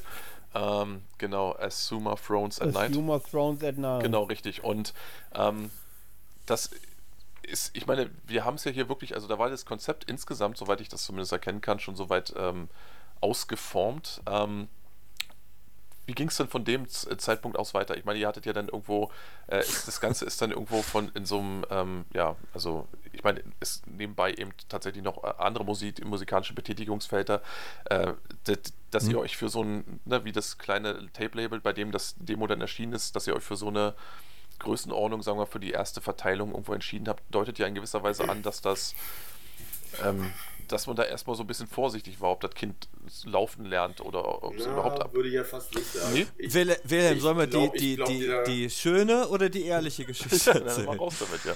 Na, lass, lass, mich, lass mich mal anfangen. Du kannst ja intervenieren, wenn es passt oder nicht passt. Ja. Also, ne, ich hatte ja eben schon erwähnt, dass ähm, Dominik mir die vier, die, diese vier ersten Demo-Tracks quasi gezeigt hat. Und ähm, letztendlich wurde es dann ja von einem Projekt zu einer Band, das wuchs irgendwie. Und ähm, tatsächlich ist die EP, Schrägstrich Demo, also die äh, Blood God Rise to Power, nee, die Azumas From That Night, ja. ähm, zeitlich nach dem Album entstanden. Ach, guck an. Das hatte die Bewandtnis daher, dass ähm, wir relativ fix, glaube ich, mit Vaughn, mit Rugi von Vaughn in Kontakt standen allen voran Dominik natürlich. Und das Release-Datum sich immer weiter nach hinten verschoben hatte, ist aber schon irgendwie so ein bisschen in den Nägeln brannte, dass wir irgendwie mal zu Potte kommen und zumindest mal den, den Namen mal in die Welt tragen. Und da war halt dann die Idee, okay, wir haben jetzt storytechnisch bricht da irgendein böser Vampirgeist äh, aus diesem Tempel heraus. Wie ist denn denn da reingekommen? Und da schließt sich dann in Anführungszeichen der Kreis. Ähm, von EP zu ganzes Album. Also EP ist letztendlich das Prequel zum Album. Ah, ich verstehe. Okay. Genau. Hm. So ist das halt im Endeffekt gewesen. Also das Album haben wir tatsächlich aufgenommen, haben ähm, äh, über Warn Records hatte ich zum, zum Christian Krug halt schon, also zum Krugi schon länger Kontakt, allein halt durch Beltes, weil äh, da haben wir dann halt auch immer unsere Alben halt hingegeben und so ein bisschen getauscht und ähm, dem hatte ich das geschickt, habe gesagt, hier, pass auf, hör mal rein, wäre das was für euch? Und meinte, gefällt ihm gut, er gibt es mal an Sven und Sven hat halt auch gesagt, ja, ist cool, allerdings brauche ich Gesang, ich kann mir das sonst nicht vorstellen. Das heißt, Wilhelm und ich hatten ja dann auch Texte alles fertig, haben dann noch relativ schnell zwei, drei Gesangsdemos drauf also gemacht von den Songs ihm geschickt, er meinte, passt, ist alles cool, er will halt noch mehr Songs, damit es ein vollständiges Album ist. Das heißt, das Album wurde tatsächlich zuerst geschrieben und dann hieß es ja, okay, Presswerke sind gerade voll. So ein Jahr. Könnt ihr mich wieder hören? Wir hören ja, ja genau. Genau, ich richtig. Ich bin gerade irgendwie aus dem Telefonat rausgeflogen. Ah. Aber du bist da. Jetzt bist du wieder okay. drin. Weiter geht's. Durchzählen. 1, 2, 3, 4. Ne, alle so, da? Super. Vier. Okay, wunderbar. Ja, genau. Also im Endeffekt, äh, die Presswerke, das hat ungefähr ein Jahr gedauert, bis das Album erscheinen sollte. Haben auch gesagt, boah, nee, das ist ja doof. Jetzt sitzen wir halt einfach ein Jahr rum. Was machen wir?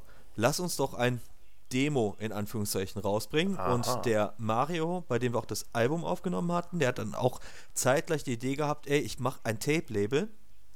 Mhm. Äh, einfach auch für die Produktion, die ich eh mache und auf die ich Bock hätte, vielleicht als Tape noch rauszubringen, weil das zum Beispiel das eigene Label halt nicht abdeckt und alles. Ja. Und über ihn hatten wir dann halt äh, Assumer Thrones at Night rausgebracht, hatten dann auch tatsächlich das Experiment noch mitgenommen. Er hatte sich gerade so, so, so ein, im Endeffekt halt ein analog äh, noch gekauft.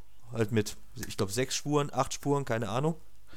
Und äh, um da so ein bisschen mal rum zu experimentieren, wenn er aufnimmt, wie kriegt er halt den Digitalmix ne, oder die Digitalaufnahme auf diese analog 8 Spur wieder runter und das auf 8 Spuren verteilt. Das war so ein bisschen halt so Baustelle von ihm auch gleichzeitig zum Austesten, wie das also funktioniert. Und somit hat man wenigstens dann halt so eine erste Veröffentlichung und halt auch um so ein bisschen das Album anzuteasern. Ne? Gleichzeitig ja. ein Start, um diese Geschichte halt in Schwung zu bringen. äh, wollten das halt auch extra noch so ein bisschen räudiger halt halten, weil im Endeffekt äh, am bei der EP, also bei Asuma Thrones at Night, geht es ja dann halt, wie William schon sagte, darum, wie ist denn halt dieser Vampir oder diese Blutgötter, in dem Fall, wie verhielte sich das dann halt in der sumerischen Zeit und wie ist er da reingekommen? Wo dann halt der Protagonist des Albums ja hinabsteigt in diesen Sigurat. Ja. Ja, genau. Das war im Endeffekt halt auch die Geschichte. Also über ne, Warren Records und Christian hatten wir halt schon, vorher schon Kontakt. Aber es ist interessant, Jetzt, ja, dass äh, es so rumlaufen muss. Aber es ist ja im äh, Grunde, ihr seid ja dann auch äh, mehr oder weniger, wie sicherlich viele da draußen, so ein bisschen Opfer dieser Zeit geworden, dass eben äh, ja. Sachen fertig sind und dann einfach nicht veröffentlicht werden können, weil eben die Kapazitäten nicht zur Verfügung stehen. Also nicht mal die finanziellen, sondern eher die, die produktionstechnischen. Ja. Ne? Es kommt aber auch voll aufs Label an. Ja. Also bei Avantgarde Music, bestes Beispiel, wo wir mit Belter sind. Äh, ich weiß nicht, was der Roberto da von Avantgarde Music, der Chef, ob der da irgendwie eine Mitarbeiterin bezürzt hat im Presswerk, aber die Dinge hast du innerhalb von zwei, drei Monaten. Das ist ne? geil. Die Vinyls. Ja, nee, ist ja, ist ja, ja wir, äh, ich probiere ja auch gerade mit äh, in Estland so eine kleine, ein kleines Presswerk aus und bin gespannt, ob das dann irgendwo auch schneller geht. Also Auftrag war auch Dezember, äh, Ausführung jetzt, äh, was haben wir jetzt, äh, fast April. April. Ja, genau. Ja. Also ähm, das ist eine Sache, die, ähm, wenn das so funktioniert, also offensichtlich geht es wirklich nur durch äh, Vitamin B und ähm, ja, so ein bisschen über drei Ecken ja. hinweg. Äh, aber ich kann mir schon vorstellen, ich meine, äh, gerade bei Warn ist es ja so, dass dann eben auch da ähm, ich meine, da wird ja auch nicht wenig gemacht, sicherlich. Ne? Ähm, nee, richtig, genau. Genau, aber das ist eher, das ist ja, eher, das ist ja das, was mich immer so interessant fand. Ich glaube, er befindet sich genauso auf dieser Mittellinie zwischen äh, Underground und Major und da könnte ich mir vorstellen, dass du auch schon da teilweise Probleme hast, dann wirklich äh, auf der einen Seite veröffentlichen zu wollen und auf der anderen Seite vielleicht aber auch noch nicht ganz bei den Big Playern dabei zu sein, die dann einfach mit ihrem Scheiß die Presswerke vollstopfen. Weil ja. Richtig, weil die, die reservieren ja Kapazitäten ja. im Endeffekt im Voraus und Sven veröffentlicht natürlich auch super viel, aber ja, ich glaube, das ist dann halt auch einfach wirklich jetzt der jetzigen Zeit geschuldet, dass einfach jedes x-beliebige Album einfach nochmal auf Vinyl ja, rauskommt für ja. den Majors und ja, ja im Grunde ist halt ist wirklich so ein eine schäbige Zeit dafür. Interessantes Ding, weil ich ja. habe ja, ihr habt ja, also es ist ja auch eine schöne Vinyl-Version, die ja dann im Endeffekt, also die von, von dem Album erschienen ist ähm, und offensichtlich ja auch schon. Bin ich auch sehr mit zufrieden. Absolut, also könnte auch wirklich sein. Also in der Hinsicht äh, war allerdings äh, von eurem Label tatsächlich auch nichts anderes zu erwarten. Ähm, auf der anderen Seite ähm, ist es natürlich, also ihr habt es ja jetzt auch so mit zur Tour gehabt und ich habe mir das dann quasi, ich glaube, das Album habe ich mir dann beim Demortum gezogen, also geholt, nicht gezogen, aber geholt dann eben, ähm, dann eben auch in physischer Form.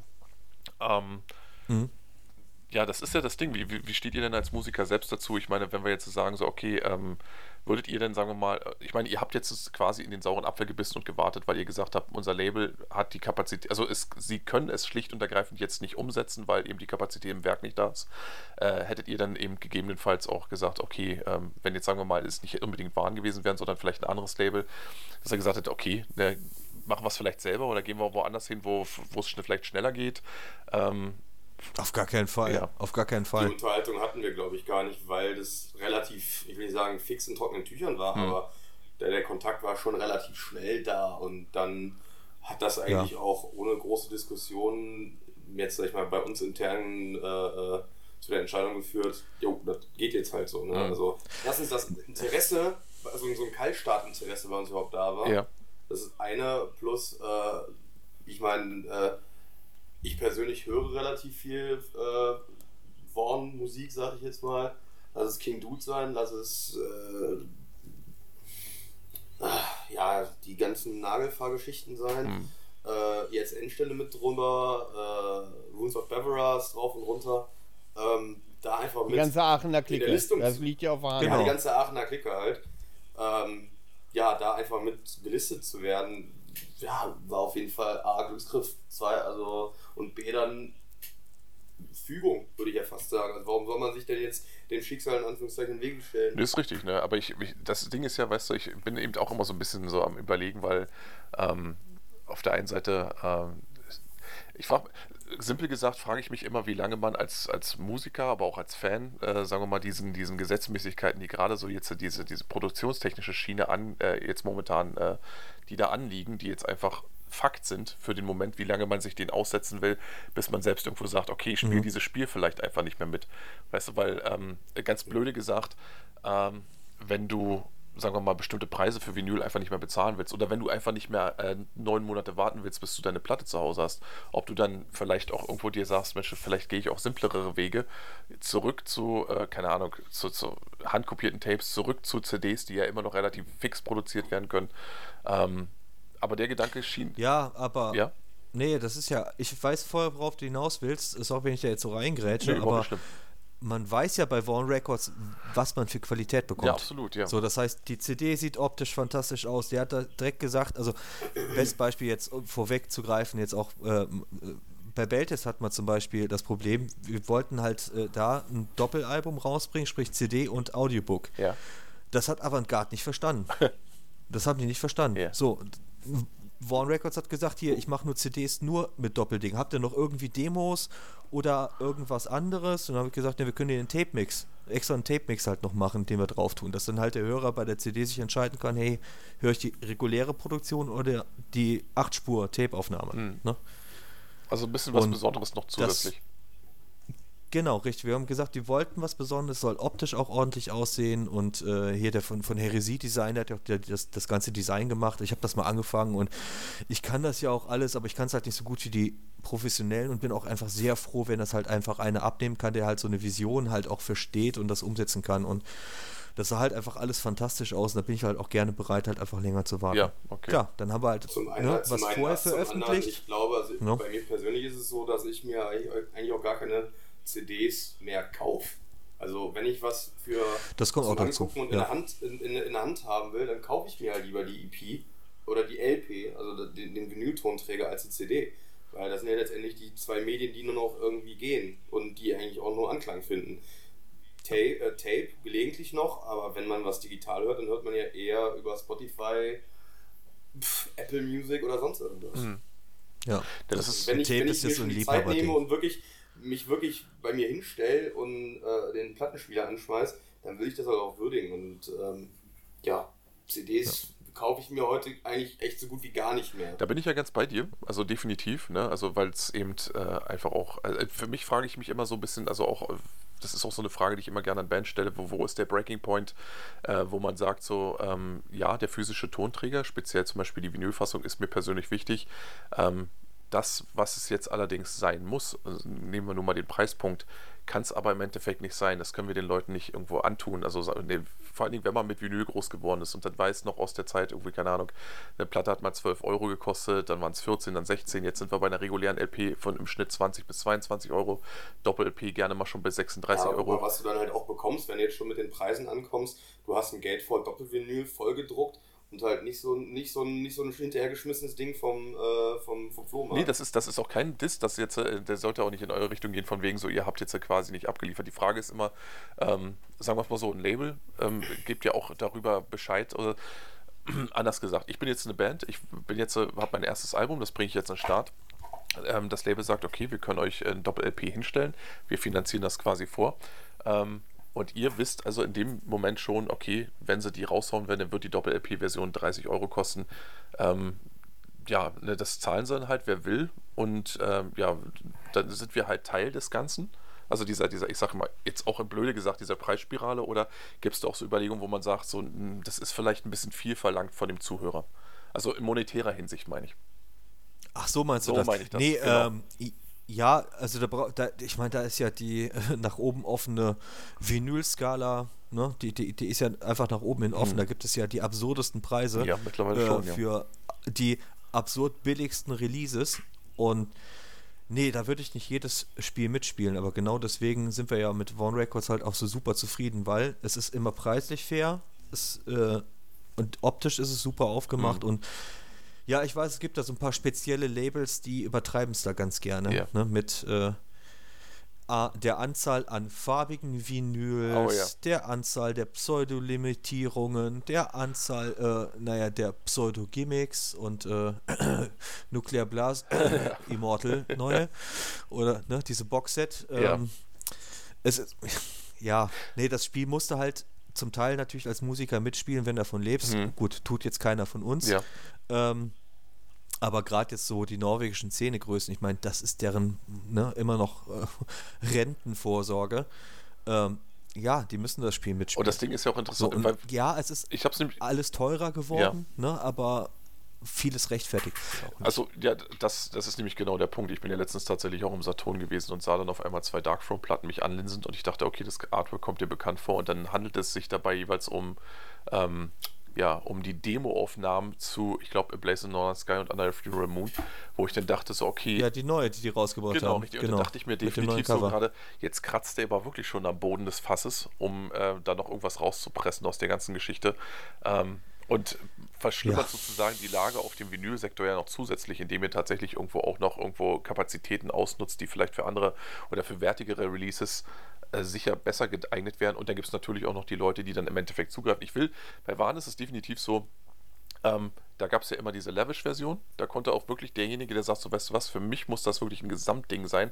Und wenn ich es dann wirklich teuer haben will, dann kann ich es hier auch teuer bekommen. Aber es gab eben auch immer die Alternativen für diejenigen, die gesagt haben, mein Geldbeutel ist kleiner und die waren dann trotzdem wertig genug, um diesen Preis zu rechtfertigen. Es war nie so, dass du gesagt hast, Ja. das ist jetzt die Billo, die, die, die Discount-Variante. Und ähm, da Genau. ist der Ruf absolut gerechtfertigt. Und da verstehe ich auch hundertprozentig, dass ihr gesagt habt, wisst ihr was, ähm, da habe ich auch definitiv gewartet. Ähm, aber mich interessiert natürlich immer so ein bisschen ähm, auch die, die, ähm, die Einstellung, die man als Musiker hat. Ne? Ich meine, man verlangt ja, was heißt verlangt, aber man, ähm, man gibt ja seine Musik raus, damit sie gehört wird und damit Leute ähm, sie sich im besten Falle dann nach Hause holen. Und dann ist ja immer die Frage, okay, ähm, ja, ihr habt jetzt zum Beispiel, um den Bogen zu schlagen, auch eure, also ich glaube, zwei Tracks auch mal als, als Digital-Demo nur rausgehauen. Und ähm, seid ihr dementsprechend diesem Pfad jetzt auch nicht gänzlich verschlossen. So, und ähm, Achso, du meinst Digitalveröffentlichung? Ja, genau. Nein, auf gar keinen Fall. richtig, und das ist ja das. Ja, nein, das ist Genau. Standardmedium schon seit x Jahren.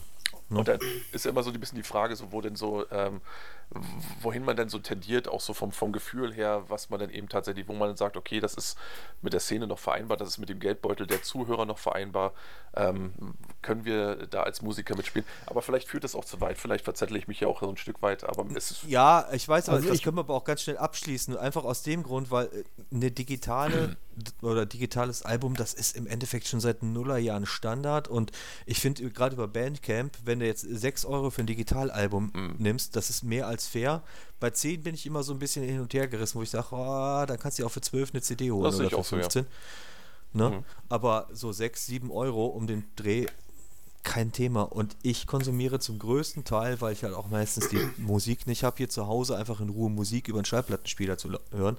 Digital. Ja, ja, na sicher. Ja, aber, Da ist es doch, äh, darf ich kurz einhaken? ja, klar. Falls die Zuhörerschaft da draußen sich wundert, warum es da bis ins Detail reingegangen wird und wer es noch nicht weiß, der liebe Gerald ist auch Chef eines Labels und hält da natürlich auch gerne mal seine Fühler raus, damit er auch seine, Mhm. Ja, aber nicht. sein Geschäft anpassen kann. Wo kann ich noch die letzten Kröten aus den armen Fans rausziehen? Und wo muss ich lieber vorsichtig sein? also das nur so als Hinweis für die Leute, die nicht wissen, wer Gerald Nee, das, ist. das ist ja der Punkt, den, den ich eben auch in gewisser Weise machen wollte, weil ich nämlich natürlich, und da interessieren mich, wie gesagt, die Meinungen von Musikern genauso, gerade von Profis, die dann eben schon nicht erst seit gestern dabei sind. Es geht ja in vielerlei Hinsicht auch darum, wo machst du dann quasi selbst Abstriche, ähm, wenn du sozusagen nicht auf, den, auf das Einkommen angewiesen bist, das du als Musiker kreierst. Ähm, gibst du dich in, insgesamt monetär mit mehr zufrieden, äh, mit weniger zufrieden und ähm, ja, sagst dann, okay, dafür schone ich die Fans, wenn du so willst, oder die Zuhörer. Oder spielt man. Meinst du, er ist ein äh, Robin Hood oder ein Geldgeier? Dazu soll er sich Naja, das, zwischen das sind entscheiden. so die? Extremvarianten, aber natürlich ist das ja auch so ein großes Spiel und schlussendlich ab einem bestimmten Professionalitätsgrad, den ihr ja zweifellos habt, ist es ja auch so, dass man sich über mehr Gedanken macht, als äh, kriege ich hier meine drei, vier Freiexemplare für meine Kumpels ausgehändigt. Ne? Und ähm, das sind so Ja. Überlegungen, die stehen ja halt immer mit im Raum und ähm, weil ich mir nämlich immer, ich warte immer noch so ein bisschen auf den Tag, gerade speziell im Vinylsektor, äh, wo das ganze Kartenhaus einfach zusammenbricht. Wo dann tatsächlich die Leute sagen, so wisst ihr was, 30 Euro für eine Single-RP, die könnt ihr euch mal schön, äh, ne, ne, gerade, wir hatten ja vorhin das Thema kurz, gerade Rammstein ist ja so eine Band, die versucht haben, diese Grenze nach vorne zu verschieben, mit einfachen LPs quasi für 32, 34 Euro ähm, und die dann irgendwann den Preis wieder runtergenommen haben. So, und dann gesagt haben, so, jetzt kriegst du die Dinger für 25, auch manchmal schon für 20. So, wo ich dann sage, so, wie lang, wie weit wollt ihr es noch treiben, ne? Bis die Leute dann endlich aufwachen und sagen, so, Das ihr- sind aber die Majors. Ja, richtig ne? speziell Die im Endeffekt Majors, ja, einfach ja. einen Pappschuber raushauen und das war's. Ja, ne? richtig, also richtig. es ist Ja, aber wie ja. gesagt. aber dann ne, halt das, 30 Euro Genau, nehmen, das, das, trifft ja lächerlich. auf euch glücklicherweise nicht zu. Ihr habt ja wirklich eine, wie ich finde, eine, eine ähm, Labelheimat gefunden, die, ähm, die, die so ein bisschen diesen, diesen Spagat wirklich sauber hinbekommt, also bis zum heutigen Tage noch. Und ja, ähm, ja also wir hatten ja jetzt das Thema, dass ihr quasi ähm, sozusagen das, das, das, das Demo ja, wie gesagt, also dies, dies, diese Demo-Veröffentlichung, die so ein bisschen rauer war, diese, dieses Prequel quasi gebildet hat, dass die ja so gesehen erst ein bisschen später erschienen ist. Dann kam es eben das Ganze auf Tape raus. Wird es da nochmal, die, die, gibt es da noch einen Gedanken, das Ganze über Waren vielleicht nochmal irgendwo in, in anderer Form zu veröffentlichen? Weil die Kassetten sind ja nur weg. Ne? Und es gibt ja sicherlich, also. Ja. Ne? Gedanken gab es, aber eine 7 Zoll ist einfach zu teuer. Das ist einfach Quatsch. Das stimmt, ja. Das ja. kann ich sogar bestätigen. Das, ja, deswegen haben wir das auch relativ einfach äh, abgehakt. Das ist einfach Quatsch. Ja, ja. Ne? Aber auch nicht in CD-Version oder sowas. Ja. Nee, eigentlich auch nicht. Wofür? Also die Tapes sind weg, mhm. das Album kann man digital kaufen. Die, die schnell genug waren, haben jetzt Glück, ja. in Anführungszeichen, oder auch nicht, wenn sie es nicht mögen, ja. aber einfach nur in Sammelwaren verfallen sind. Nee, äh, ganz ehrlich, also da würde ich jetzt auch einfach sagen, wir haben es zweimal, also einmal erst die ersten 50 Exemplare, die waren ja innerhalb vom Tag weg, dann haben wir gesagt, dann machen wir nochmal 50 raus und dann ist aber auch jetzt wirklich hier ja. die Limitierung auch mal Ende. Und äh, damit es halt auch irgendwie nicht albern wird und jetzt den Leuten, die jetzt, du gesagt hast, okay, wir haben es jetzt limitiert, einfach weil wir das halt auch irgendwie cool fanden, gerade zum Einstieg, äh, jetzt dann irgendwie, ja, es gibt noch eine CD und so wertig ist es euer Ding halt auch nicht mehr. Ich, ich bin da hin und her gerissen. Ich habe da bis jetzt, also jetzt wirklich nach der ganzen Zeit noch kein für mich stimmiges Bild gefunden und denke auch nicht, dass wir das nochmal machen. Ja, okay, gut. Ja, ist ja nachvollziehbar. Also wie gesagt, wenn, wenn ihr selbst sagt, dass ja. zum Beispiel äh, jetzt äh, Sven jetzt auch nur CDs macht, wenn er dann tatsächlich so ein bisschen noch das, den, den Extrameter dafür gehen kann, um dann noch besonders was anzubieten, dann ähm, da so eine sch äh, schlichte Digi-Sleeve-Version rauszuhauen und dann zu hoffen, dass das jetzt nicht einfach nur Materialverschwendung war. Ähm, Ne, ich kann ja. das nachvollziehen. Ich meine, das ist, ein, das ist ein guter, rationaler Ansatz in Zeiten, wo Leute ja quasi, äh, keine Ahnung, 1000 Euro, äh, 1000 Euro, 1000 CDs von absoluten Bullshit irgendwo auf Spindel produzieren lassen, dann so tun, als wenn sie das einfach, ja, jedes Mal, wenn dann einer alle fünf Jahre mal eine kauft, dann lege ich die zusammen und gebe die raus. Aber du verballerst ja auch nicht nur Kapazitäten, sondern auch Rohstoffe ohne Ende. Das macht mich ja wahnsinnig, wenn ich das teilweise sehe. Ne? Ja, da ist ja. so viel Schmutz ja. dabei. Ach, da könnte ich noch einen Schwenk von einer anderen Kölner Band erzählen. Ach, das können wir vielleicht nachher nochmal im Nachklapp machen. Ja. ja. Bei Rohstoffverschwendung. Ja, Gut, Manuel. Bist du noch da? Ja. Ja. Ich bin noch da. Äh, und ich ist der Wilhelm denn noch da? Ich bin da zwischendurch mal ein bisschen eingeschlafen, aber ja. Also, ja. ja, wenn so Nerds unter sich sind. Ja, das ist ähm, schlimm ist das, ja. Ich putze hier nur. Ja, ja, ich glaube aber, ich glaube aber für die Leute da draußen, die sich äh, mit der Materie oder die nicht so intensiv in der Materie drin sind, ist das natürlich auch mal spannend, so einen Blick hinter die Kulissen zu bekommen.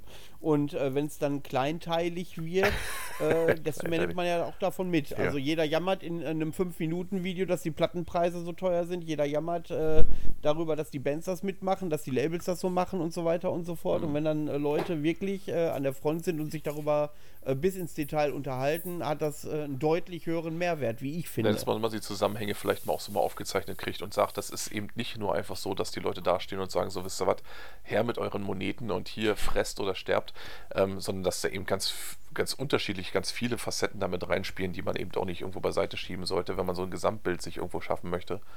Weil eben vieles mhm. davon eben tatsächlich eben sehr viel variabler ist, als man es vielleicht auf den ersten Blick sieht.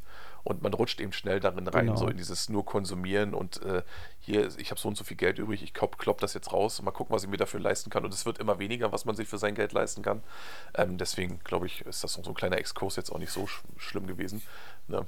auch wenn jetzt teilweise die verkartete Teil äh, der Belegschaft jetzt schon so ein bisschen so ins Voranschläfchen übergleitet.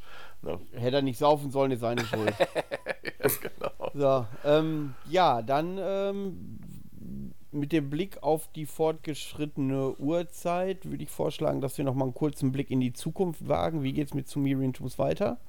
Und ähm, ja, und dann kommen wir dann auch schon zum Abschlusstitel des heutigen Tages. Ähm, mhm. Ja, aber was steht bei euch an? Sei, seid ihr in der Produktion eines neuen Albums? Wo kann man euch live erleben? Ähm, haut mal raus. Also der Dominik schreibt fleißig schon an neuem Material. Ähm, ich meine sogar die ersten vier Songs stehen zumindest in ihrer Rohvariante schon mal fest. Ähm, also es, es, es, hat Anfänge äh, von zumindest einer EP, ich glaube von dem Gesamtmaterial, was du da schon zusammengeschrieben hast, ist es schon fast über eine Stunde, was da zusammenliegt, ne? Ja, ich habe insgesamt habe ich jetzt irgendwie 52 Minuten auf Halde. Äh, da ist einiges jetzt nicht durch die interne Qualitätskontrolle beim Wilhelm gekommen, weil es halt äh, entweder zu weit gedacht war und schon zu viel Weiterentwicklung drin war oder einfach noch nicht so abholt. Also wir haben bestimmt einige B-Seiten da drauf, äh, sind trotzdem noch gute Songs, aber wo ich jetzt auch nicht sagen würde, wow, packe ich aufs Album. Ich schreibe einfach fleißig vor mich hin und warte, dass halt das wieder so einen ähnlichen dann, Fluss gibt wie beim Album. Mal, ne? Dass ich irgendwann mal aufhöre, Mi, Mi, Mi zu machen und zu sagen, jo, das Dass irgendwas dabei ist, was sich gut anhört, meinst du? Genau, richtig, ja, genau. Und den ganzen Schund, mal alles, alles an die Wand ne? werfen und mal gucken, was haftet. Ja, wie die Wurstscheiben, ne? Ja. mal gucken, was hängen bleibt. Ja, genau, richtig. Ähm, ja, wie soll das denn klingen? Also mein, meine Vorstellung des Ganzen war, dass wir ja jetzt storytechnisch einfach das Album weitertragen oder jetzt die, die Story dahingehend weitertragen, dass das Album damit endet, dass der, diese Vampir-Entität letztendlich aus dem Sigurad ausgebrochen ist. Also wir befinden uns irgendwo in der ja, nahen Zukunft nach Album 1 und ähm, vom Sound her haben wir uns gedacht, es könnte ja eine Mischung aus Demo-EP und dem Album sein. Mhm. Also dass die Wildheit und die Krawall-Schlagseite äh, vom Demo treffen auf, sag ich mal, die Weitläufigkeit und den Epos des Albums. So das horrende Ziel des Sängers. Der Gitarrist versucht das umzusetzen. genau. So, das, war nee. mein, das, war meine Anforderung und dann gesagt, so, hier, mach was draus. Genau, ich habe meine Vision genau, das richtig. musst du jetzt gefälligst umsetzen. Ich sag dir, sonst lässt das was. So, genau so. Und der, der, der, der kleine Merkst Minion, du, Gerald, das halt sind gesunde Strukturen da. Hör dir das ja? mal genau an, mein Freund. Ja, ja, ja richtig. Das höre ich mir nee, an, also, ignorierst, ja. nee, ist alles gut. So funktioniert ja eigentlich auch am besten. Also äh, ich schicke das immer in die Runde und jeder, auch jetzt, der jetzt bei der Band dabei ist, genauso wie halt äh, äh, der Max, der ehemals auch bei Justa Jonas äh, gespielt hat als Schlagzeuger, der ist hier bei uns bei der Gitarre dabei. Jetzige Schlagzeuger bei Beltes. Ähm, die können alle ihren Senf dazu geben, aber Wilhelm ist so das Qualitätsgatter. Und da muss es durch. Mhm. Und ja, ein Song ist auf jeden Fall durch, der Rest ist halt noch so in der Schwebe und wie gesagt, das ist halt das Problem, wenn er bei zwei, das ist halt das Problem, ja. wenn er nebenbei noch bei Beltest spielt, also in Anführungszeichen nebenbei, dann darf das halt nicht zu sehr nach B-Ware von der einen Band klingen, was dann für die andere Band passt. Also soll ja schon ihren den einen Eigenstandscharakter ja, haben. Ja, das ist tatsächlich. Klingt's auch nie, aber das versucht der immer, der Kerl da immer irgendwie reinzuhören. und äh, genau, richtig. Nee, alles gut. Äh, so sieht's halt aus. Wir arbeiten fleißig, äh, es geht weiter. Wann da was jetzt Neues rauskommt, also 2024 bestimmt. Ja, wir, wir sehen zu. Mehr können wir jetzt auch nicht machen. Und live spielen wir im Mai in Troisdorf. Das ist so ein bisschen so die Haus- und Hofbude. Äh, zusammen mit Hexer und Fasort. Und oh. gerade Fasort freue ich mich drauf. Die sieht man ja auch nicht so oft. Das stimmt, ja. Und Hexer haben ja ein ganz fantastisches neues Album rausgebracht. Also insofern wird das ganz cool. Hör auf zu schleimen. Wieso? Das Ding ist mega. Das ist wirklich geil. Also diese ganz schrullige ich Mischung, weiß. was halt, wo du nicht sagen kannst, ist es jetzt Doom oder ist es Death Metal. Und eigentlich ist es Death Metal. Will aber, klingt aber ein bisschen wie Doom, also ganz schräg. Ne? Melvin prügelt darauf, hat, hat dem Ganzen auf jeden Fall, also der, der Drummer von denen, der ja, neue Drummer, wenn man so will, hat auf jeden Fall ganz gut neues Leben reingesetzt und Marvin auf jeden ja, Fall ja. unterstützt. Definitiv. Also dadurch, dadurch, funktioniert das bei den beiden halt auch so gut. Und Fasort bin ich mal gespannt, ob die was Neues spielen. Das Album ist ja, glaube ich, jetzt fertig aufgenommen von denen. Äh, ja, schauen wir mal. Ansonsten es sind noch zwei weitere oder drei weitere Gigs in Planung. Da ist aber noch nichts offiziell, können wir also noch nichts offiziell zu sagen. Gut. Ja. Aber man darf sich eventuell schon mal die ersten zwei Wochen im Dezember in den Kalender eintragen. Genau. Und, hat, hat das äh, mit einer Veranstaltung zu tun? Ah nee, da, das, da würdet ihr euch ja wiederholen, äh, wo wir uns genau. getroffen haben. Achso, nein, nein, äh, nein, nein. Nein, nein. Nein. Nein, Berlin, äh, Berlin definitiv nicht dieses Jahr. Da waren wir ja letztes Jahr. Ne? Genau. Ähm, das können wir ja vielleicht in 2024 äh, wiederholen. Zwinker, ja. wäre das Zwinker. Gespräch auch so nicht zustande gekommen, äh, weil wir uns da ja persönlich begegnet sind. Genau, richtig. Ne? Ja. Mehrmals im Backstage-Bereich und äh, Wilhelm hat ja noch das ganze Wochenende weitergezaubert. Äh, ihr das bestimmt stimmt. noch ein bisschen öfters. Das, ne? Äh, kann, da bin ich Zeuge. Ja. okay, das klingt ja schon fast nach einer Anklage. Ja. Also, äh, ja, ich war, wollte noch fragen, ob äh, du deinen Hüftschwung zu Blümchen, ob der wirklich jahrelang einstudiert ist, weil das sah schon fast so aus. Ich glaube, da verwechselst du mich gerade mit wem anders. Ach so, okay. Der Wilhelm macht den Hüftschwung nur zu heben. Und das auch Okay, vollkommen also- zu Recht. Ja, natürlich. Nenn, nenn die Band bei ihrem vollen Namen. His Infernal Majesty. Siehst du, dann Ja, stimmt. nicht direkt viel böser. Genau, das ist Ja, das stimmt. richtig. Falsche Pronomen, das wollen wir hier gar nicht hören. So, Das schon wieder. Das Gerald, wir sind durch mit dem Thema. die Band identifiziert sich als He, Him. Genau. Was habe ich letztens gesehen an so einer Klotür? He, him, his, hers, das Boot. Das fand ich groß. Geil. Der ist gut. Sehr schön. Der ist gut. Ja, Ja, gut, wenn er da so leider nichts konkret, Ne. so Konkretes sagen könnt, ist natürlich schade. Dann müssen die Leute Ja, die ich weiß. sozialen Medien in den Augen, äh, in, die Au in den Augen behalten. Richtig, so rum. Ja. Ähm, und ähm, ja, und dann schauen. wir. Also ich durfte euch ja schon erleben. Kannte Gott sei Dank eure Band vorher schon und fand das Album schon ganz gut und äh, so dass ich den Auftritt auch ein bisschen genießen konnte. Aber für viele wart ihr tatsächlich auch eine Überraschung an dem The Mortem, kannten euch noch gar nicht. Genau. Ähm, Die Leute waren auch Äh. eine Überraschung für uns. Also ich glaube, da hätte keiner von uns mit gerechnet, dass an einem Donnerstag um 18 Uhr in einem minus 5 Grad kalten Berlin irgendwie 200 Leute vor der Bühne stehen um 18 Uhr. Ja. Also ja, ja, das, das, war schon stimmt. abgefahren. Das stimmt, ja. Du hast sich aber auch 200 gelohnt. Also, gesagt, ne? Ich habe zweieinhalb verstanden. Ne? Ich weiß nicht, wie viele Leute letztendlich da waren. Ich glaube, das waren viereinhalbtausend, aber von der Bühne konnte man das nicht Irgendwas sehen. zwischen zweieinhalb und Zwei 200 Milliarden. sein, ja. Ja, es war schon recht Ja. voll. Das war halt natürlich mega cool, so als ersten Auftritt. Äh, das zum Beispiel, Ja. ich meine, wir machen alle schon seit Jahren Musik, aber es ist natürlich dann trotzdem mit so einer neuen Band immer äh, auch aufregend, wie sieht es denn dann am Ende aus. Und für uns lief das gut. Wir hatten Spaß. Gut. Dann kommen wir noch mal zu eurem letzten Song, bevor wir die letzten Worte wählen. Was habt ihr uns da mitgebracht? Äh, Vampiric Was? Dominance hatten wir uns für entschieden, Wilhelm, oder? Ja, es, ja, genau. Wir dachten so, als Ausklang könnte man auch einfach die Katharsis des Albums nehmen und damit die Leute dann quasi in ihr Wochenende entlassen. Oder in den Restsonntag. Wir releasen Ja, immer Sonntag, ne?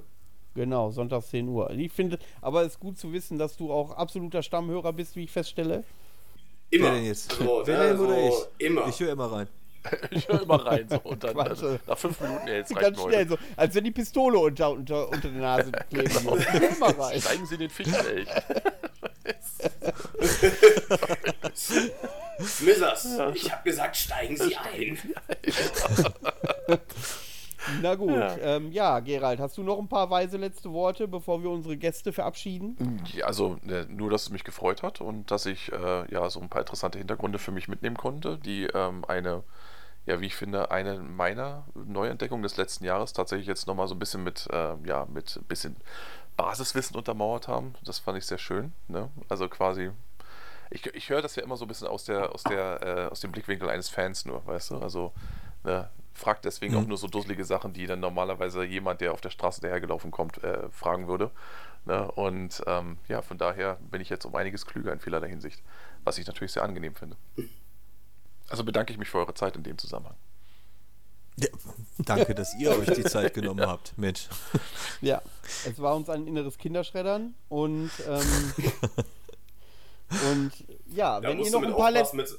Manu, mit so, mit so Aussagen musst du aufpassen bei Dominik. Der, der wird da schon ganz schnell fahrig, wenn ich irgendwie ein paar Kinderleichen in die Texte mit reinschreibe. Weißt du, dann denkt er, oh, da. Ich meine, wenn's wenn es auf Net- Netflix zu sehen ist, dann ist es doch wohl im Black Metal ein Muss, oder? Ja, alles gut, alles gut. Mach du, wie es richtig als Nein, war jetzt nicht. Ne? Wilhelm überspitzt das ja immer ein bisschen, ne? Alles gut. Oder ich mach die Texte auf Sumerisch.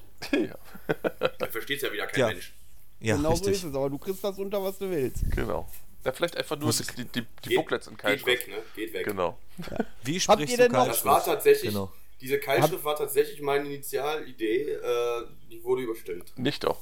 Ja, Boah, blöde Du benutzt Demokratie. die doch immer noch. ja genau. Ungewollt. Ja. genau. Aber auch nur mit links. Ja. Gut. Gut, habt So. ihr denn noch ein paar letzte Worte, die ihr an die Community loswerden wollt? Jetzt überfällst du mich aber nach den zwei Stunden und 17 Minuten oder was wir jetzt hier sind. Ja, äh, ich nee. wollte ja auch mal zum Wort kommen. Ja, ja, alles gut. Äh, Wilhelm, ich übergebe an dich. Das war schön abgespielt, ja. Sauber. Boah, ey, was, was soll ich denn an die Community sagen? Ich, Die Community, das klingt auch die schon die so. Community-Geschichten drin. Ne? Schön, dass wir alle so zusammen waren. Es ist im Endeffekt scheißegal, was mit uns ist. Hört euch das Album an. Die Musik ist es wert. So, ne? So. Das, Das finde Ich wäre selber Fan von dem Album, wenn ich es nicht geschrieben hätte. So. Auch. Aber ich bin auch froh, dass du auch sehr neutral bist. Spiegel und keulst dir ein, oder? Nee, da wird es ja wieder um meine Person gehen. Richtig. Ich will ja die Musik. er soll sich jetzt die ne? Lotion Dafür gibt's ja auftragen. Personal, ne, Dominik? Ja, genau, richtig. Gut. Dann So. sind das tolle Worte zum Abschied. Äh, Onanieren vor dem Spiegel zu eigener Musik, finde ich. Ist Wunderbar. Ein, ich kann mir nichts ein- Schöneres vorstellen. äh, ist ein schöner Abschluss. Äh, und ich bin mir sicher, dass es die eine oder andere Band da draußen gibt, die das wirklich so macht. So, ähm, Ja, Ja. wir wünschen euch auf jeden Fall einen angenehmen Wenn der. Satz dazu geführt hat, dass in zehn Jahren irgendein anderer Teenie anfängt, Black Metal zu hören und Black Metal zu spielen, war es die Sache genau, ne? Denken an die nächste Generation. ja, perfekt. Genau. Ja. ja, das ist, äh, ja, könnte man weiterspielen. So, jetzt aber Feierabend. So. Schön, dass ihr dabei Genau. wart, liebe Leute. Ähm, wir wünschen euch noch einen schönen Restsonntag. Wir bedanken uns ganz herzlich bei Dominik und bei Wilhelm von Sumirin Tums. Und äh, Gerald, ich äh, freue mich immer, wenn du bei so einem Gespräch teilnimmst. Dann kann ich mich in Teilen zurücklehnen, was ich ganz angenehm finde. Gewöhn dich nicht Äh, dran. das fühlt sich dann an, als würde ich ein bisschen meinen äh, Podcast selber hören. Das ist immer ganz nett. ähm, ja, danke, dass ihr da wart. Einen schönen Tag noch und Danke auf Wiedersehen. euch. Ciao. Ciao. Tschüss. Tschüssen.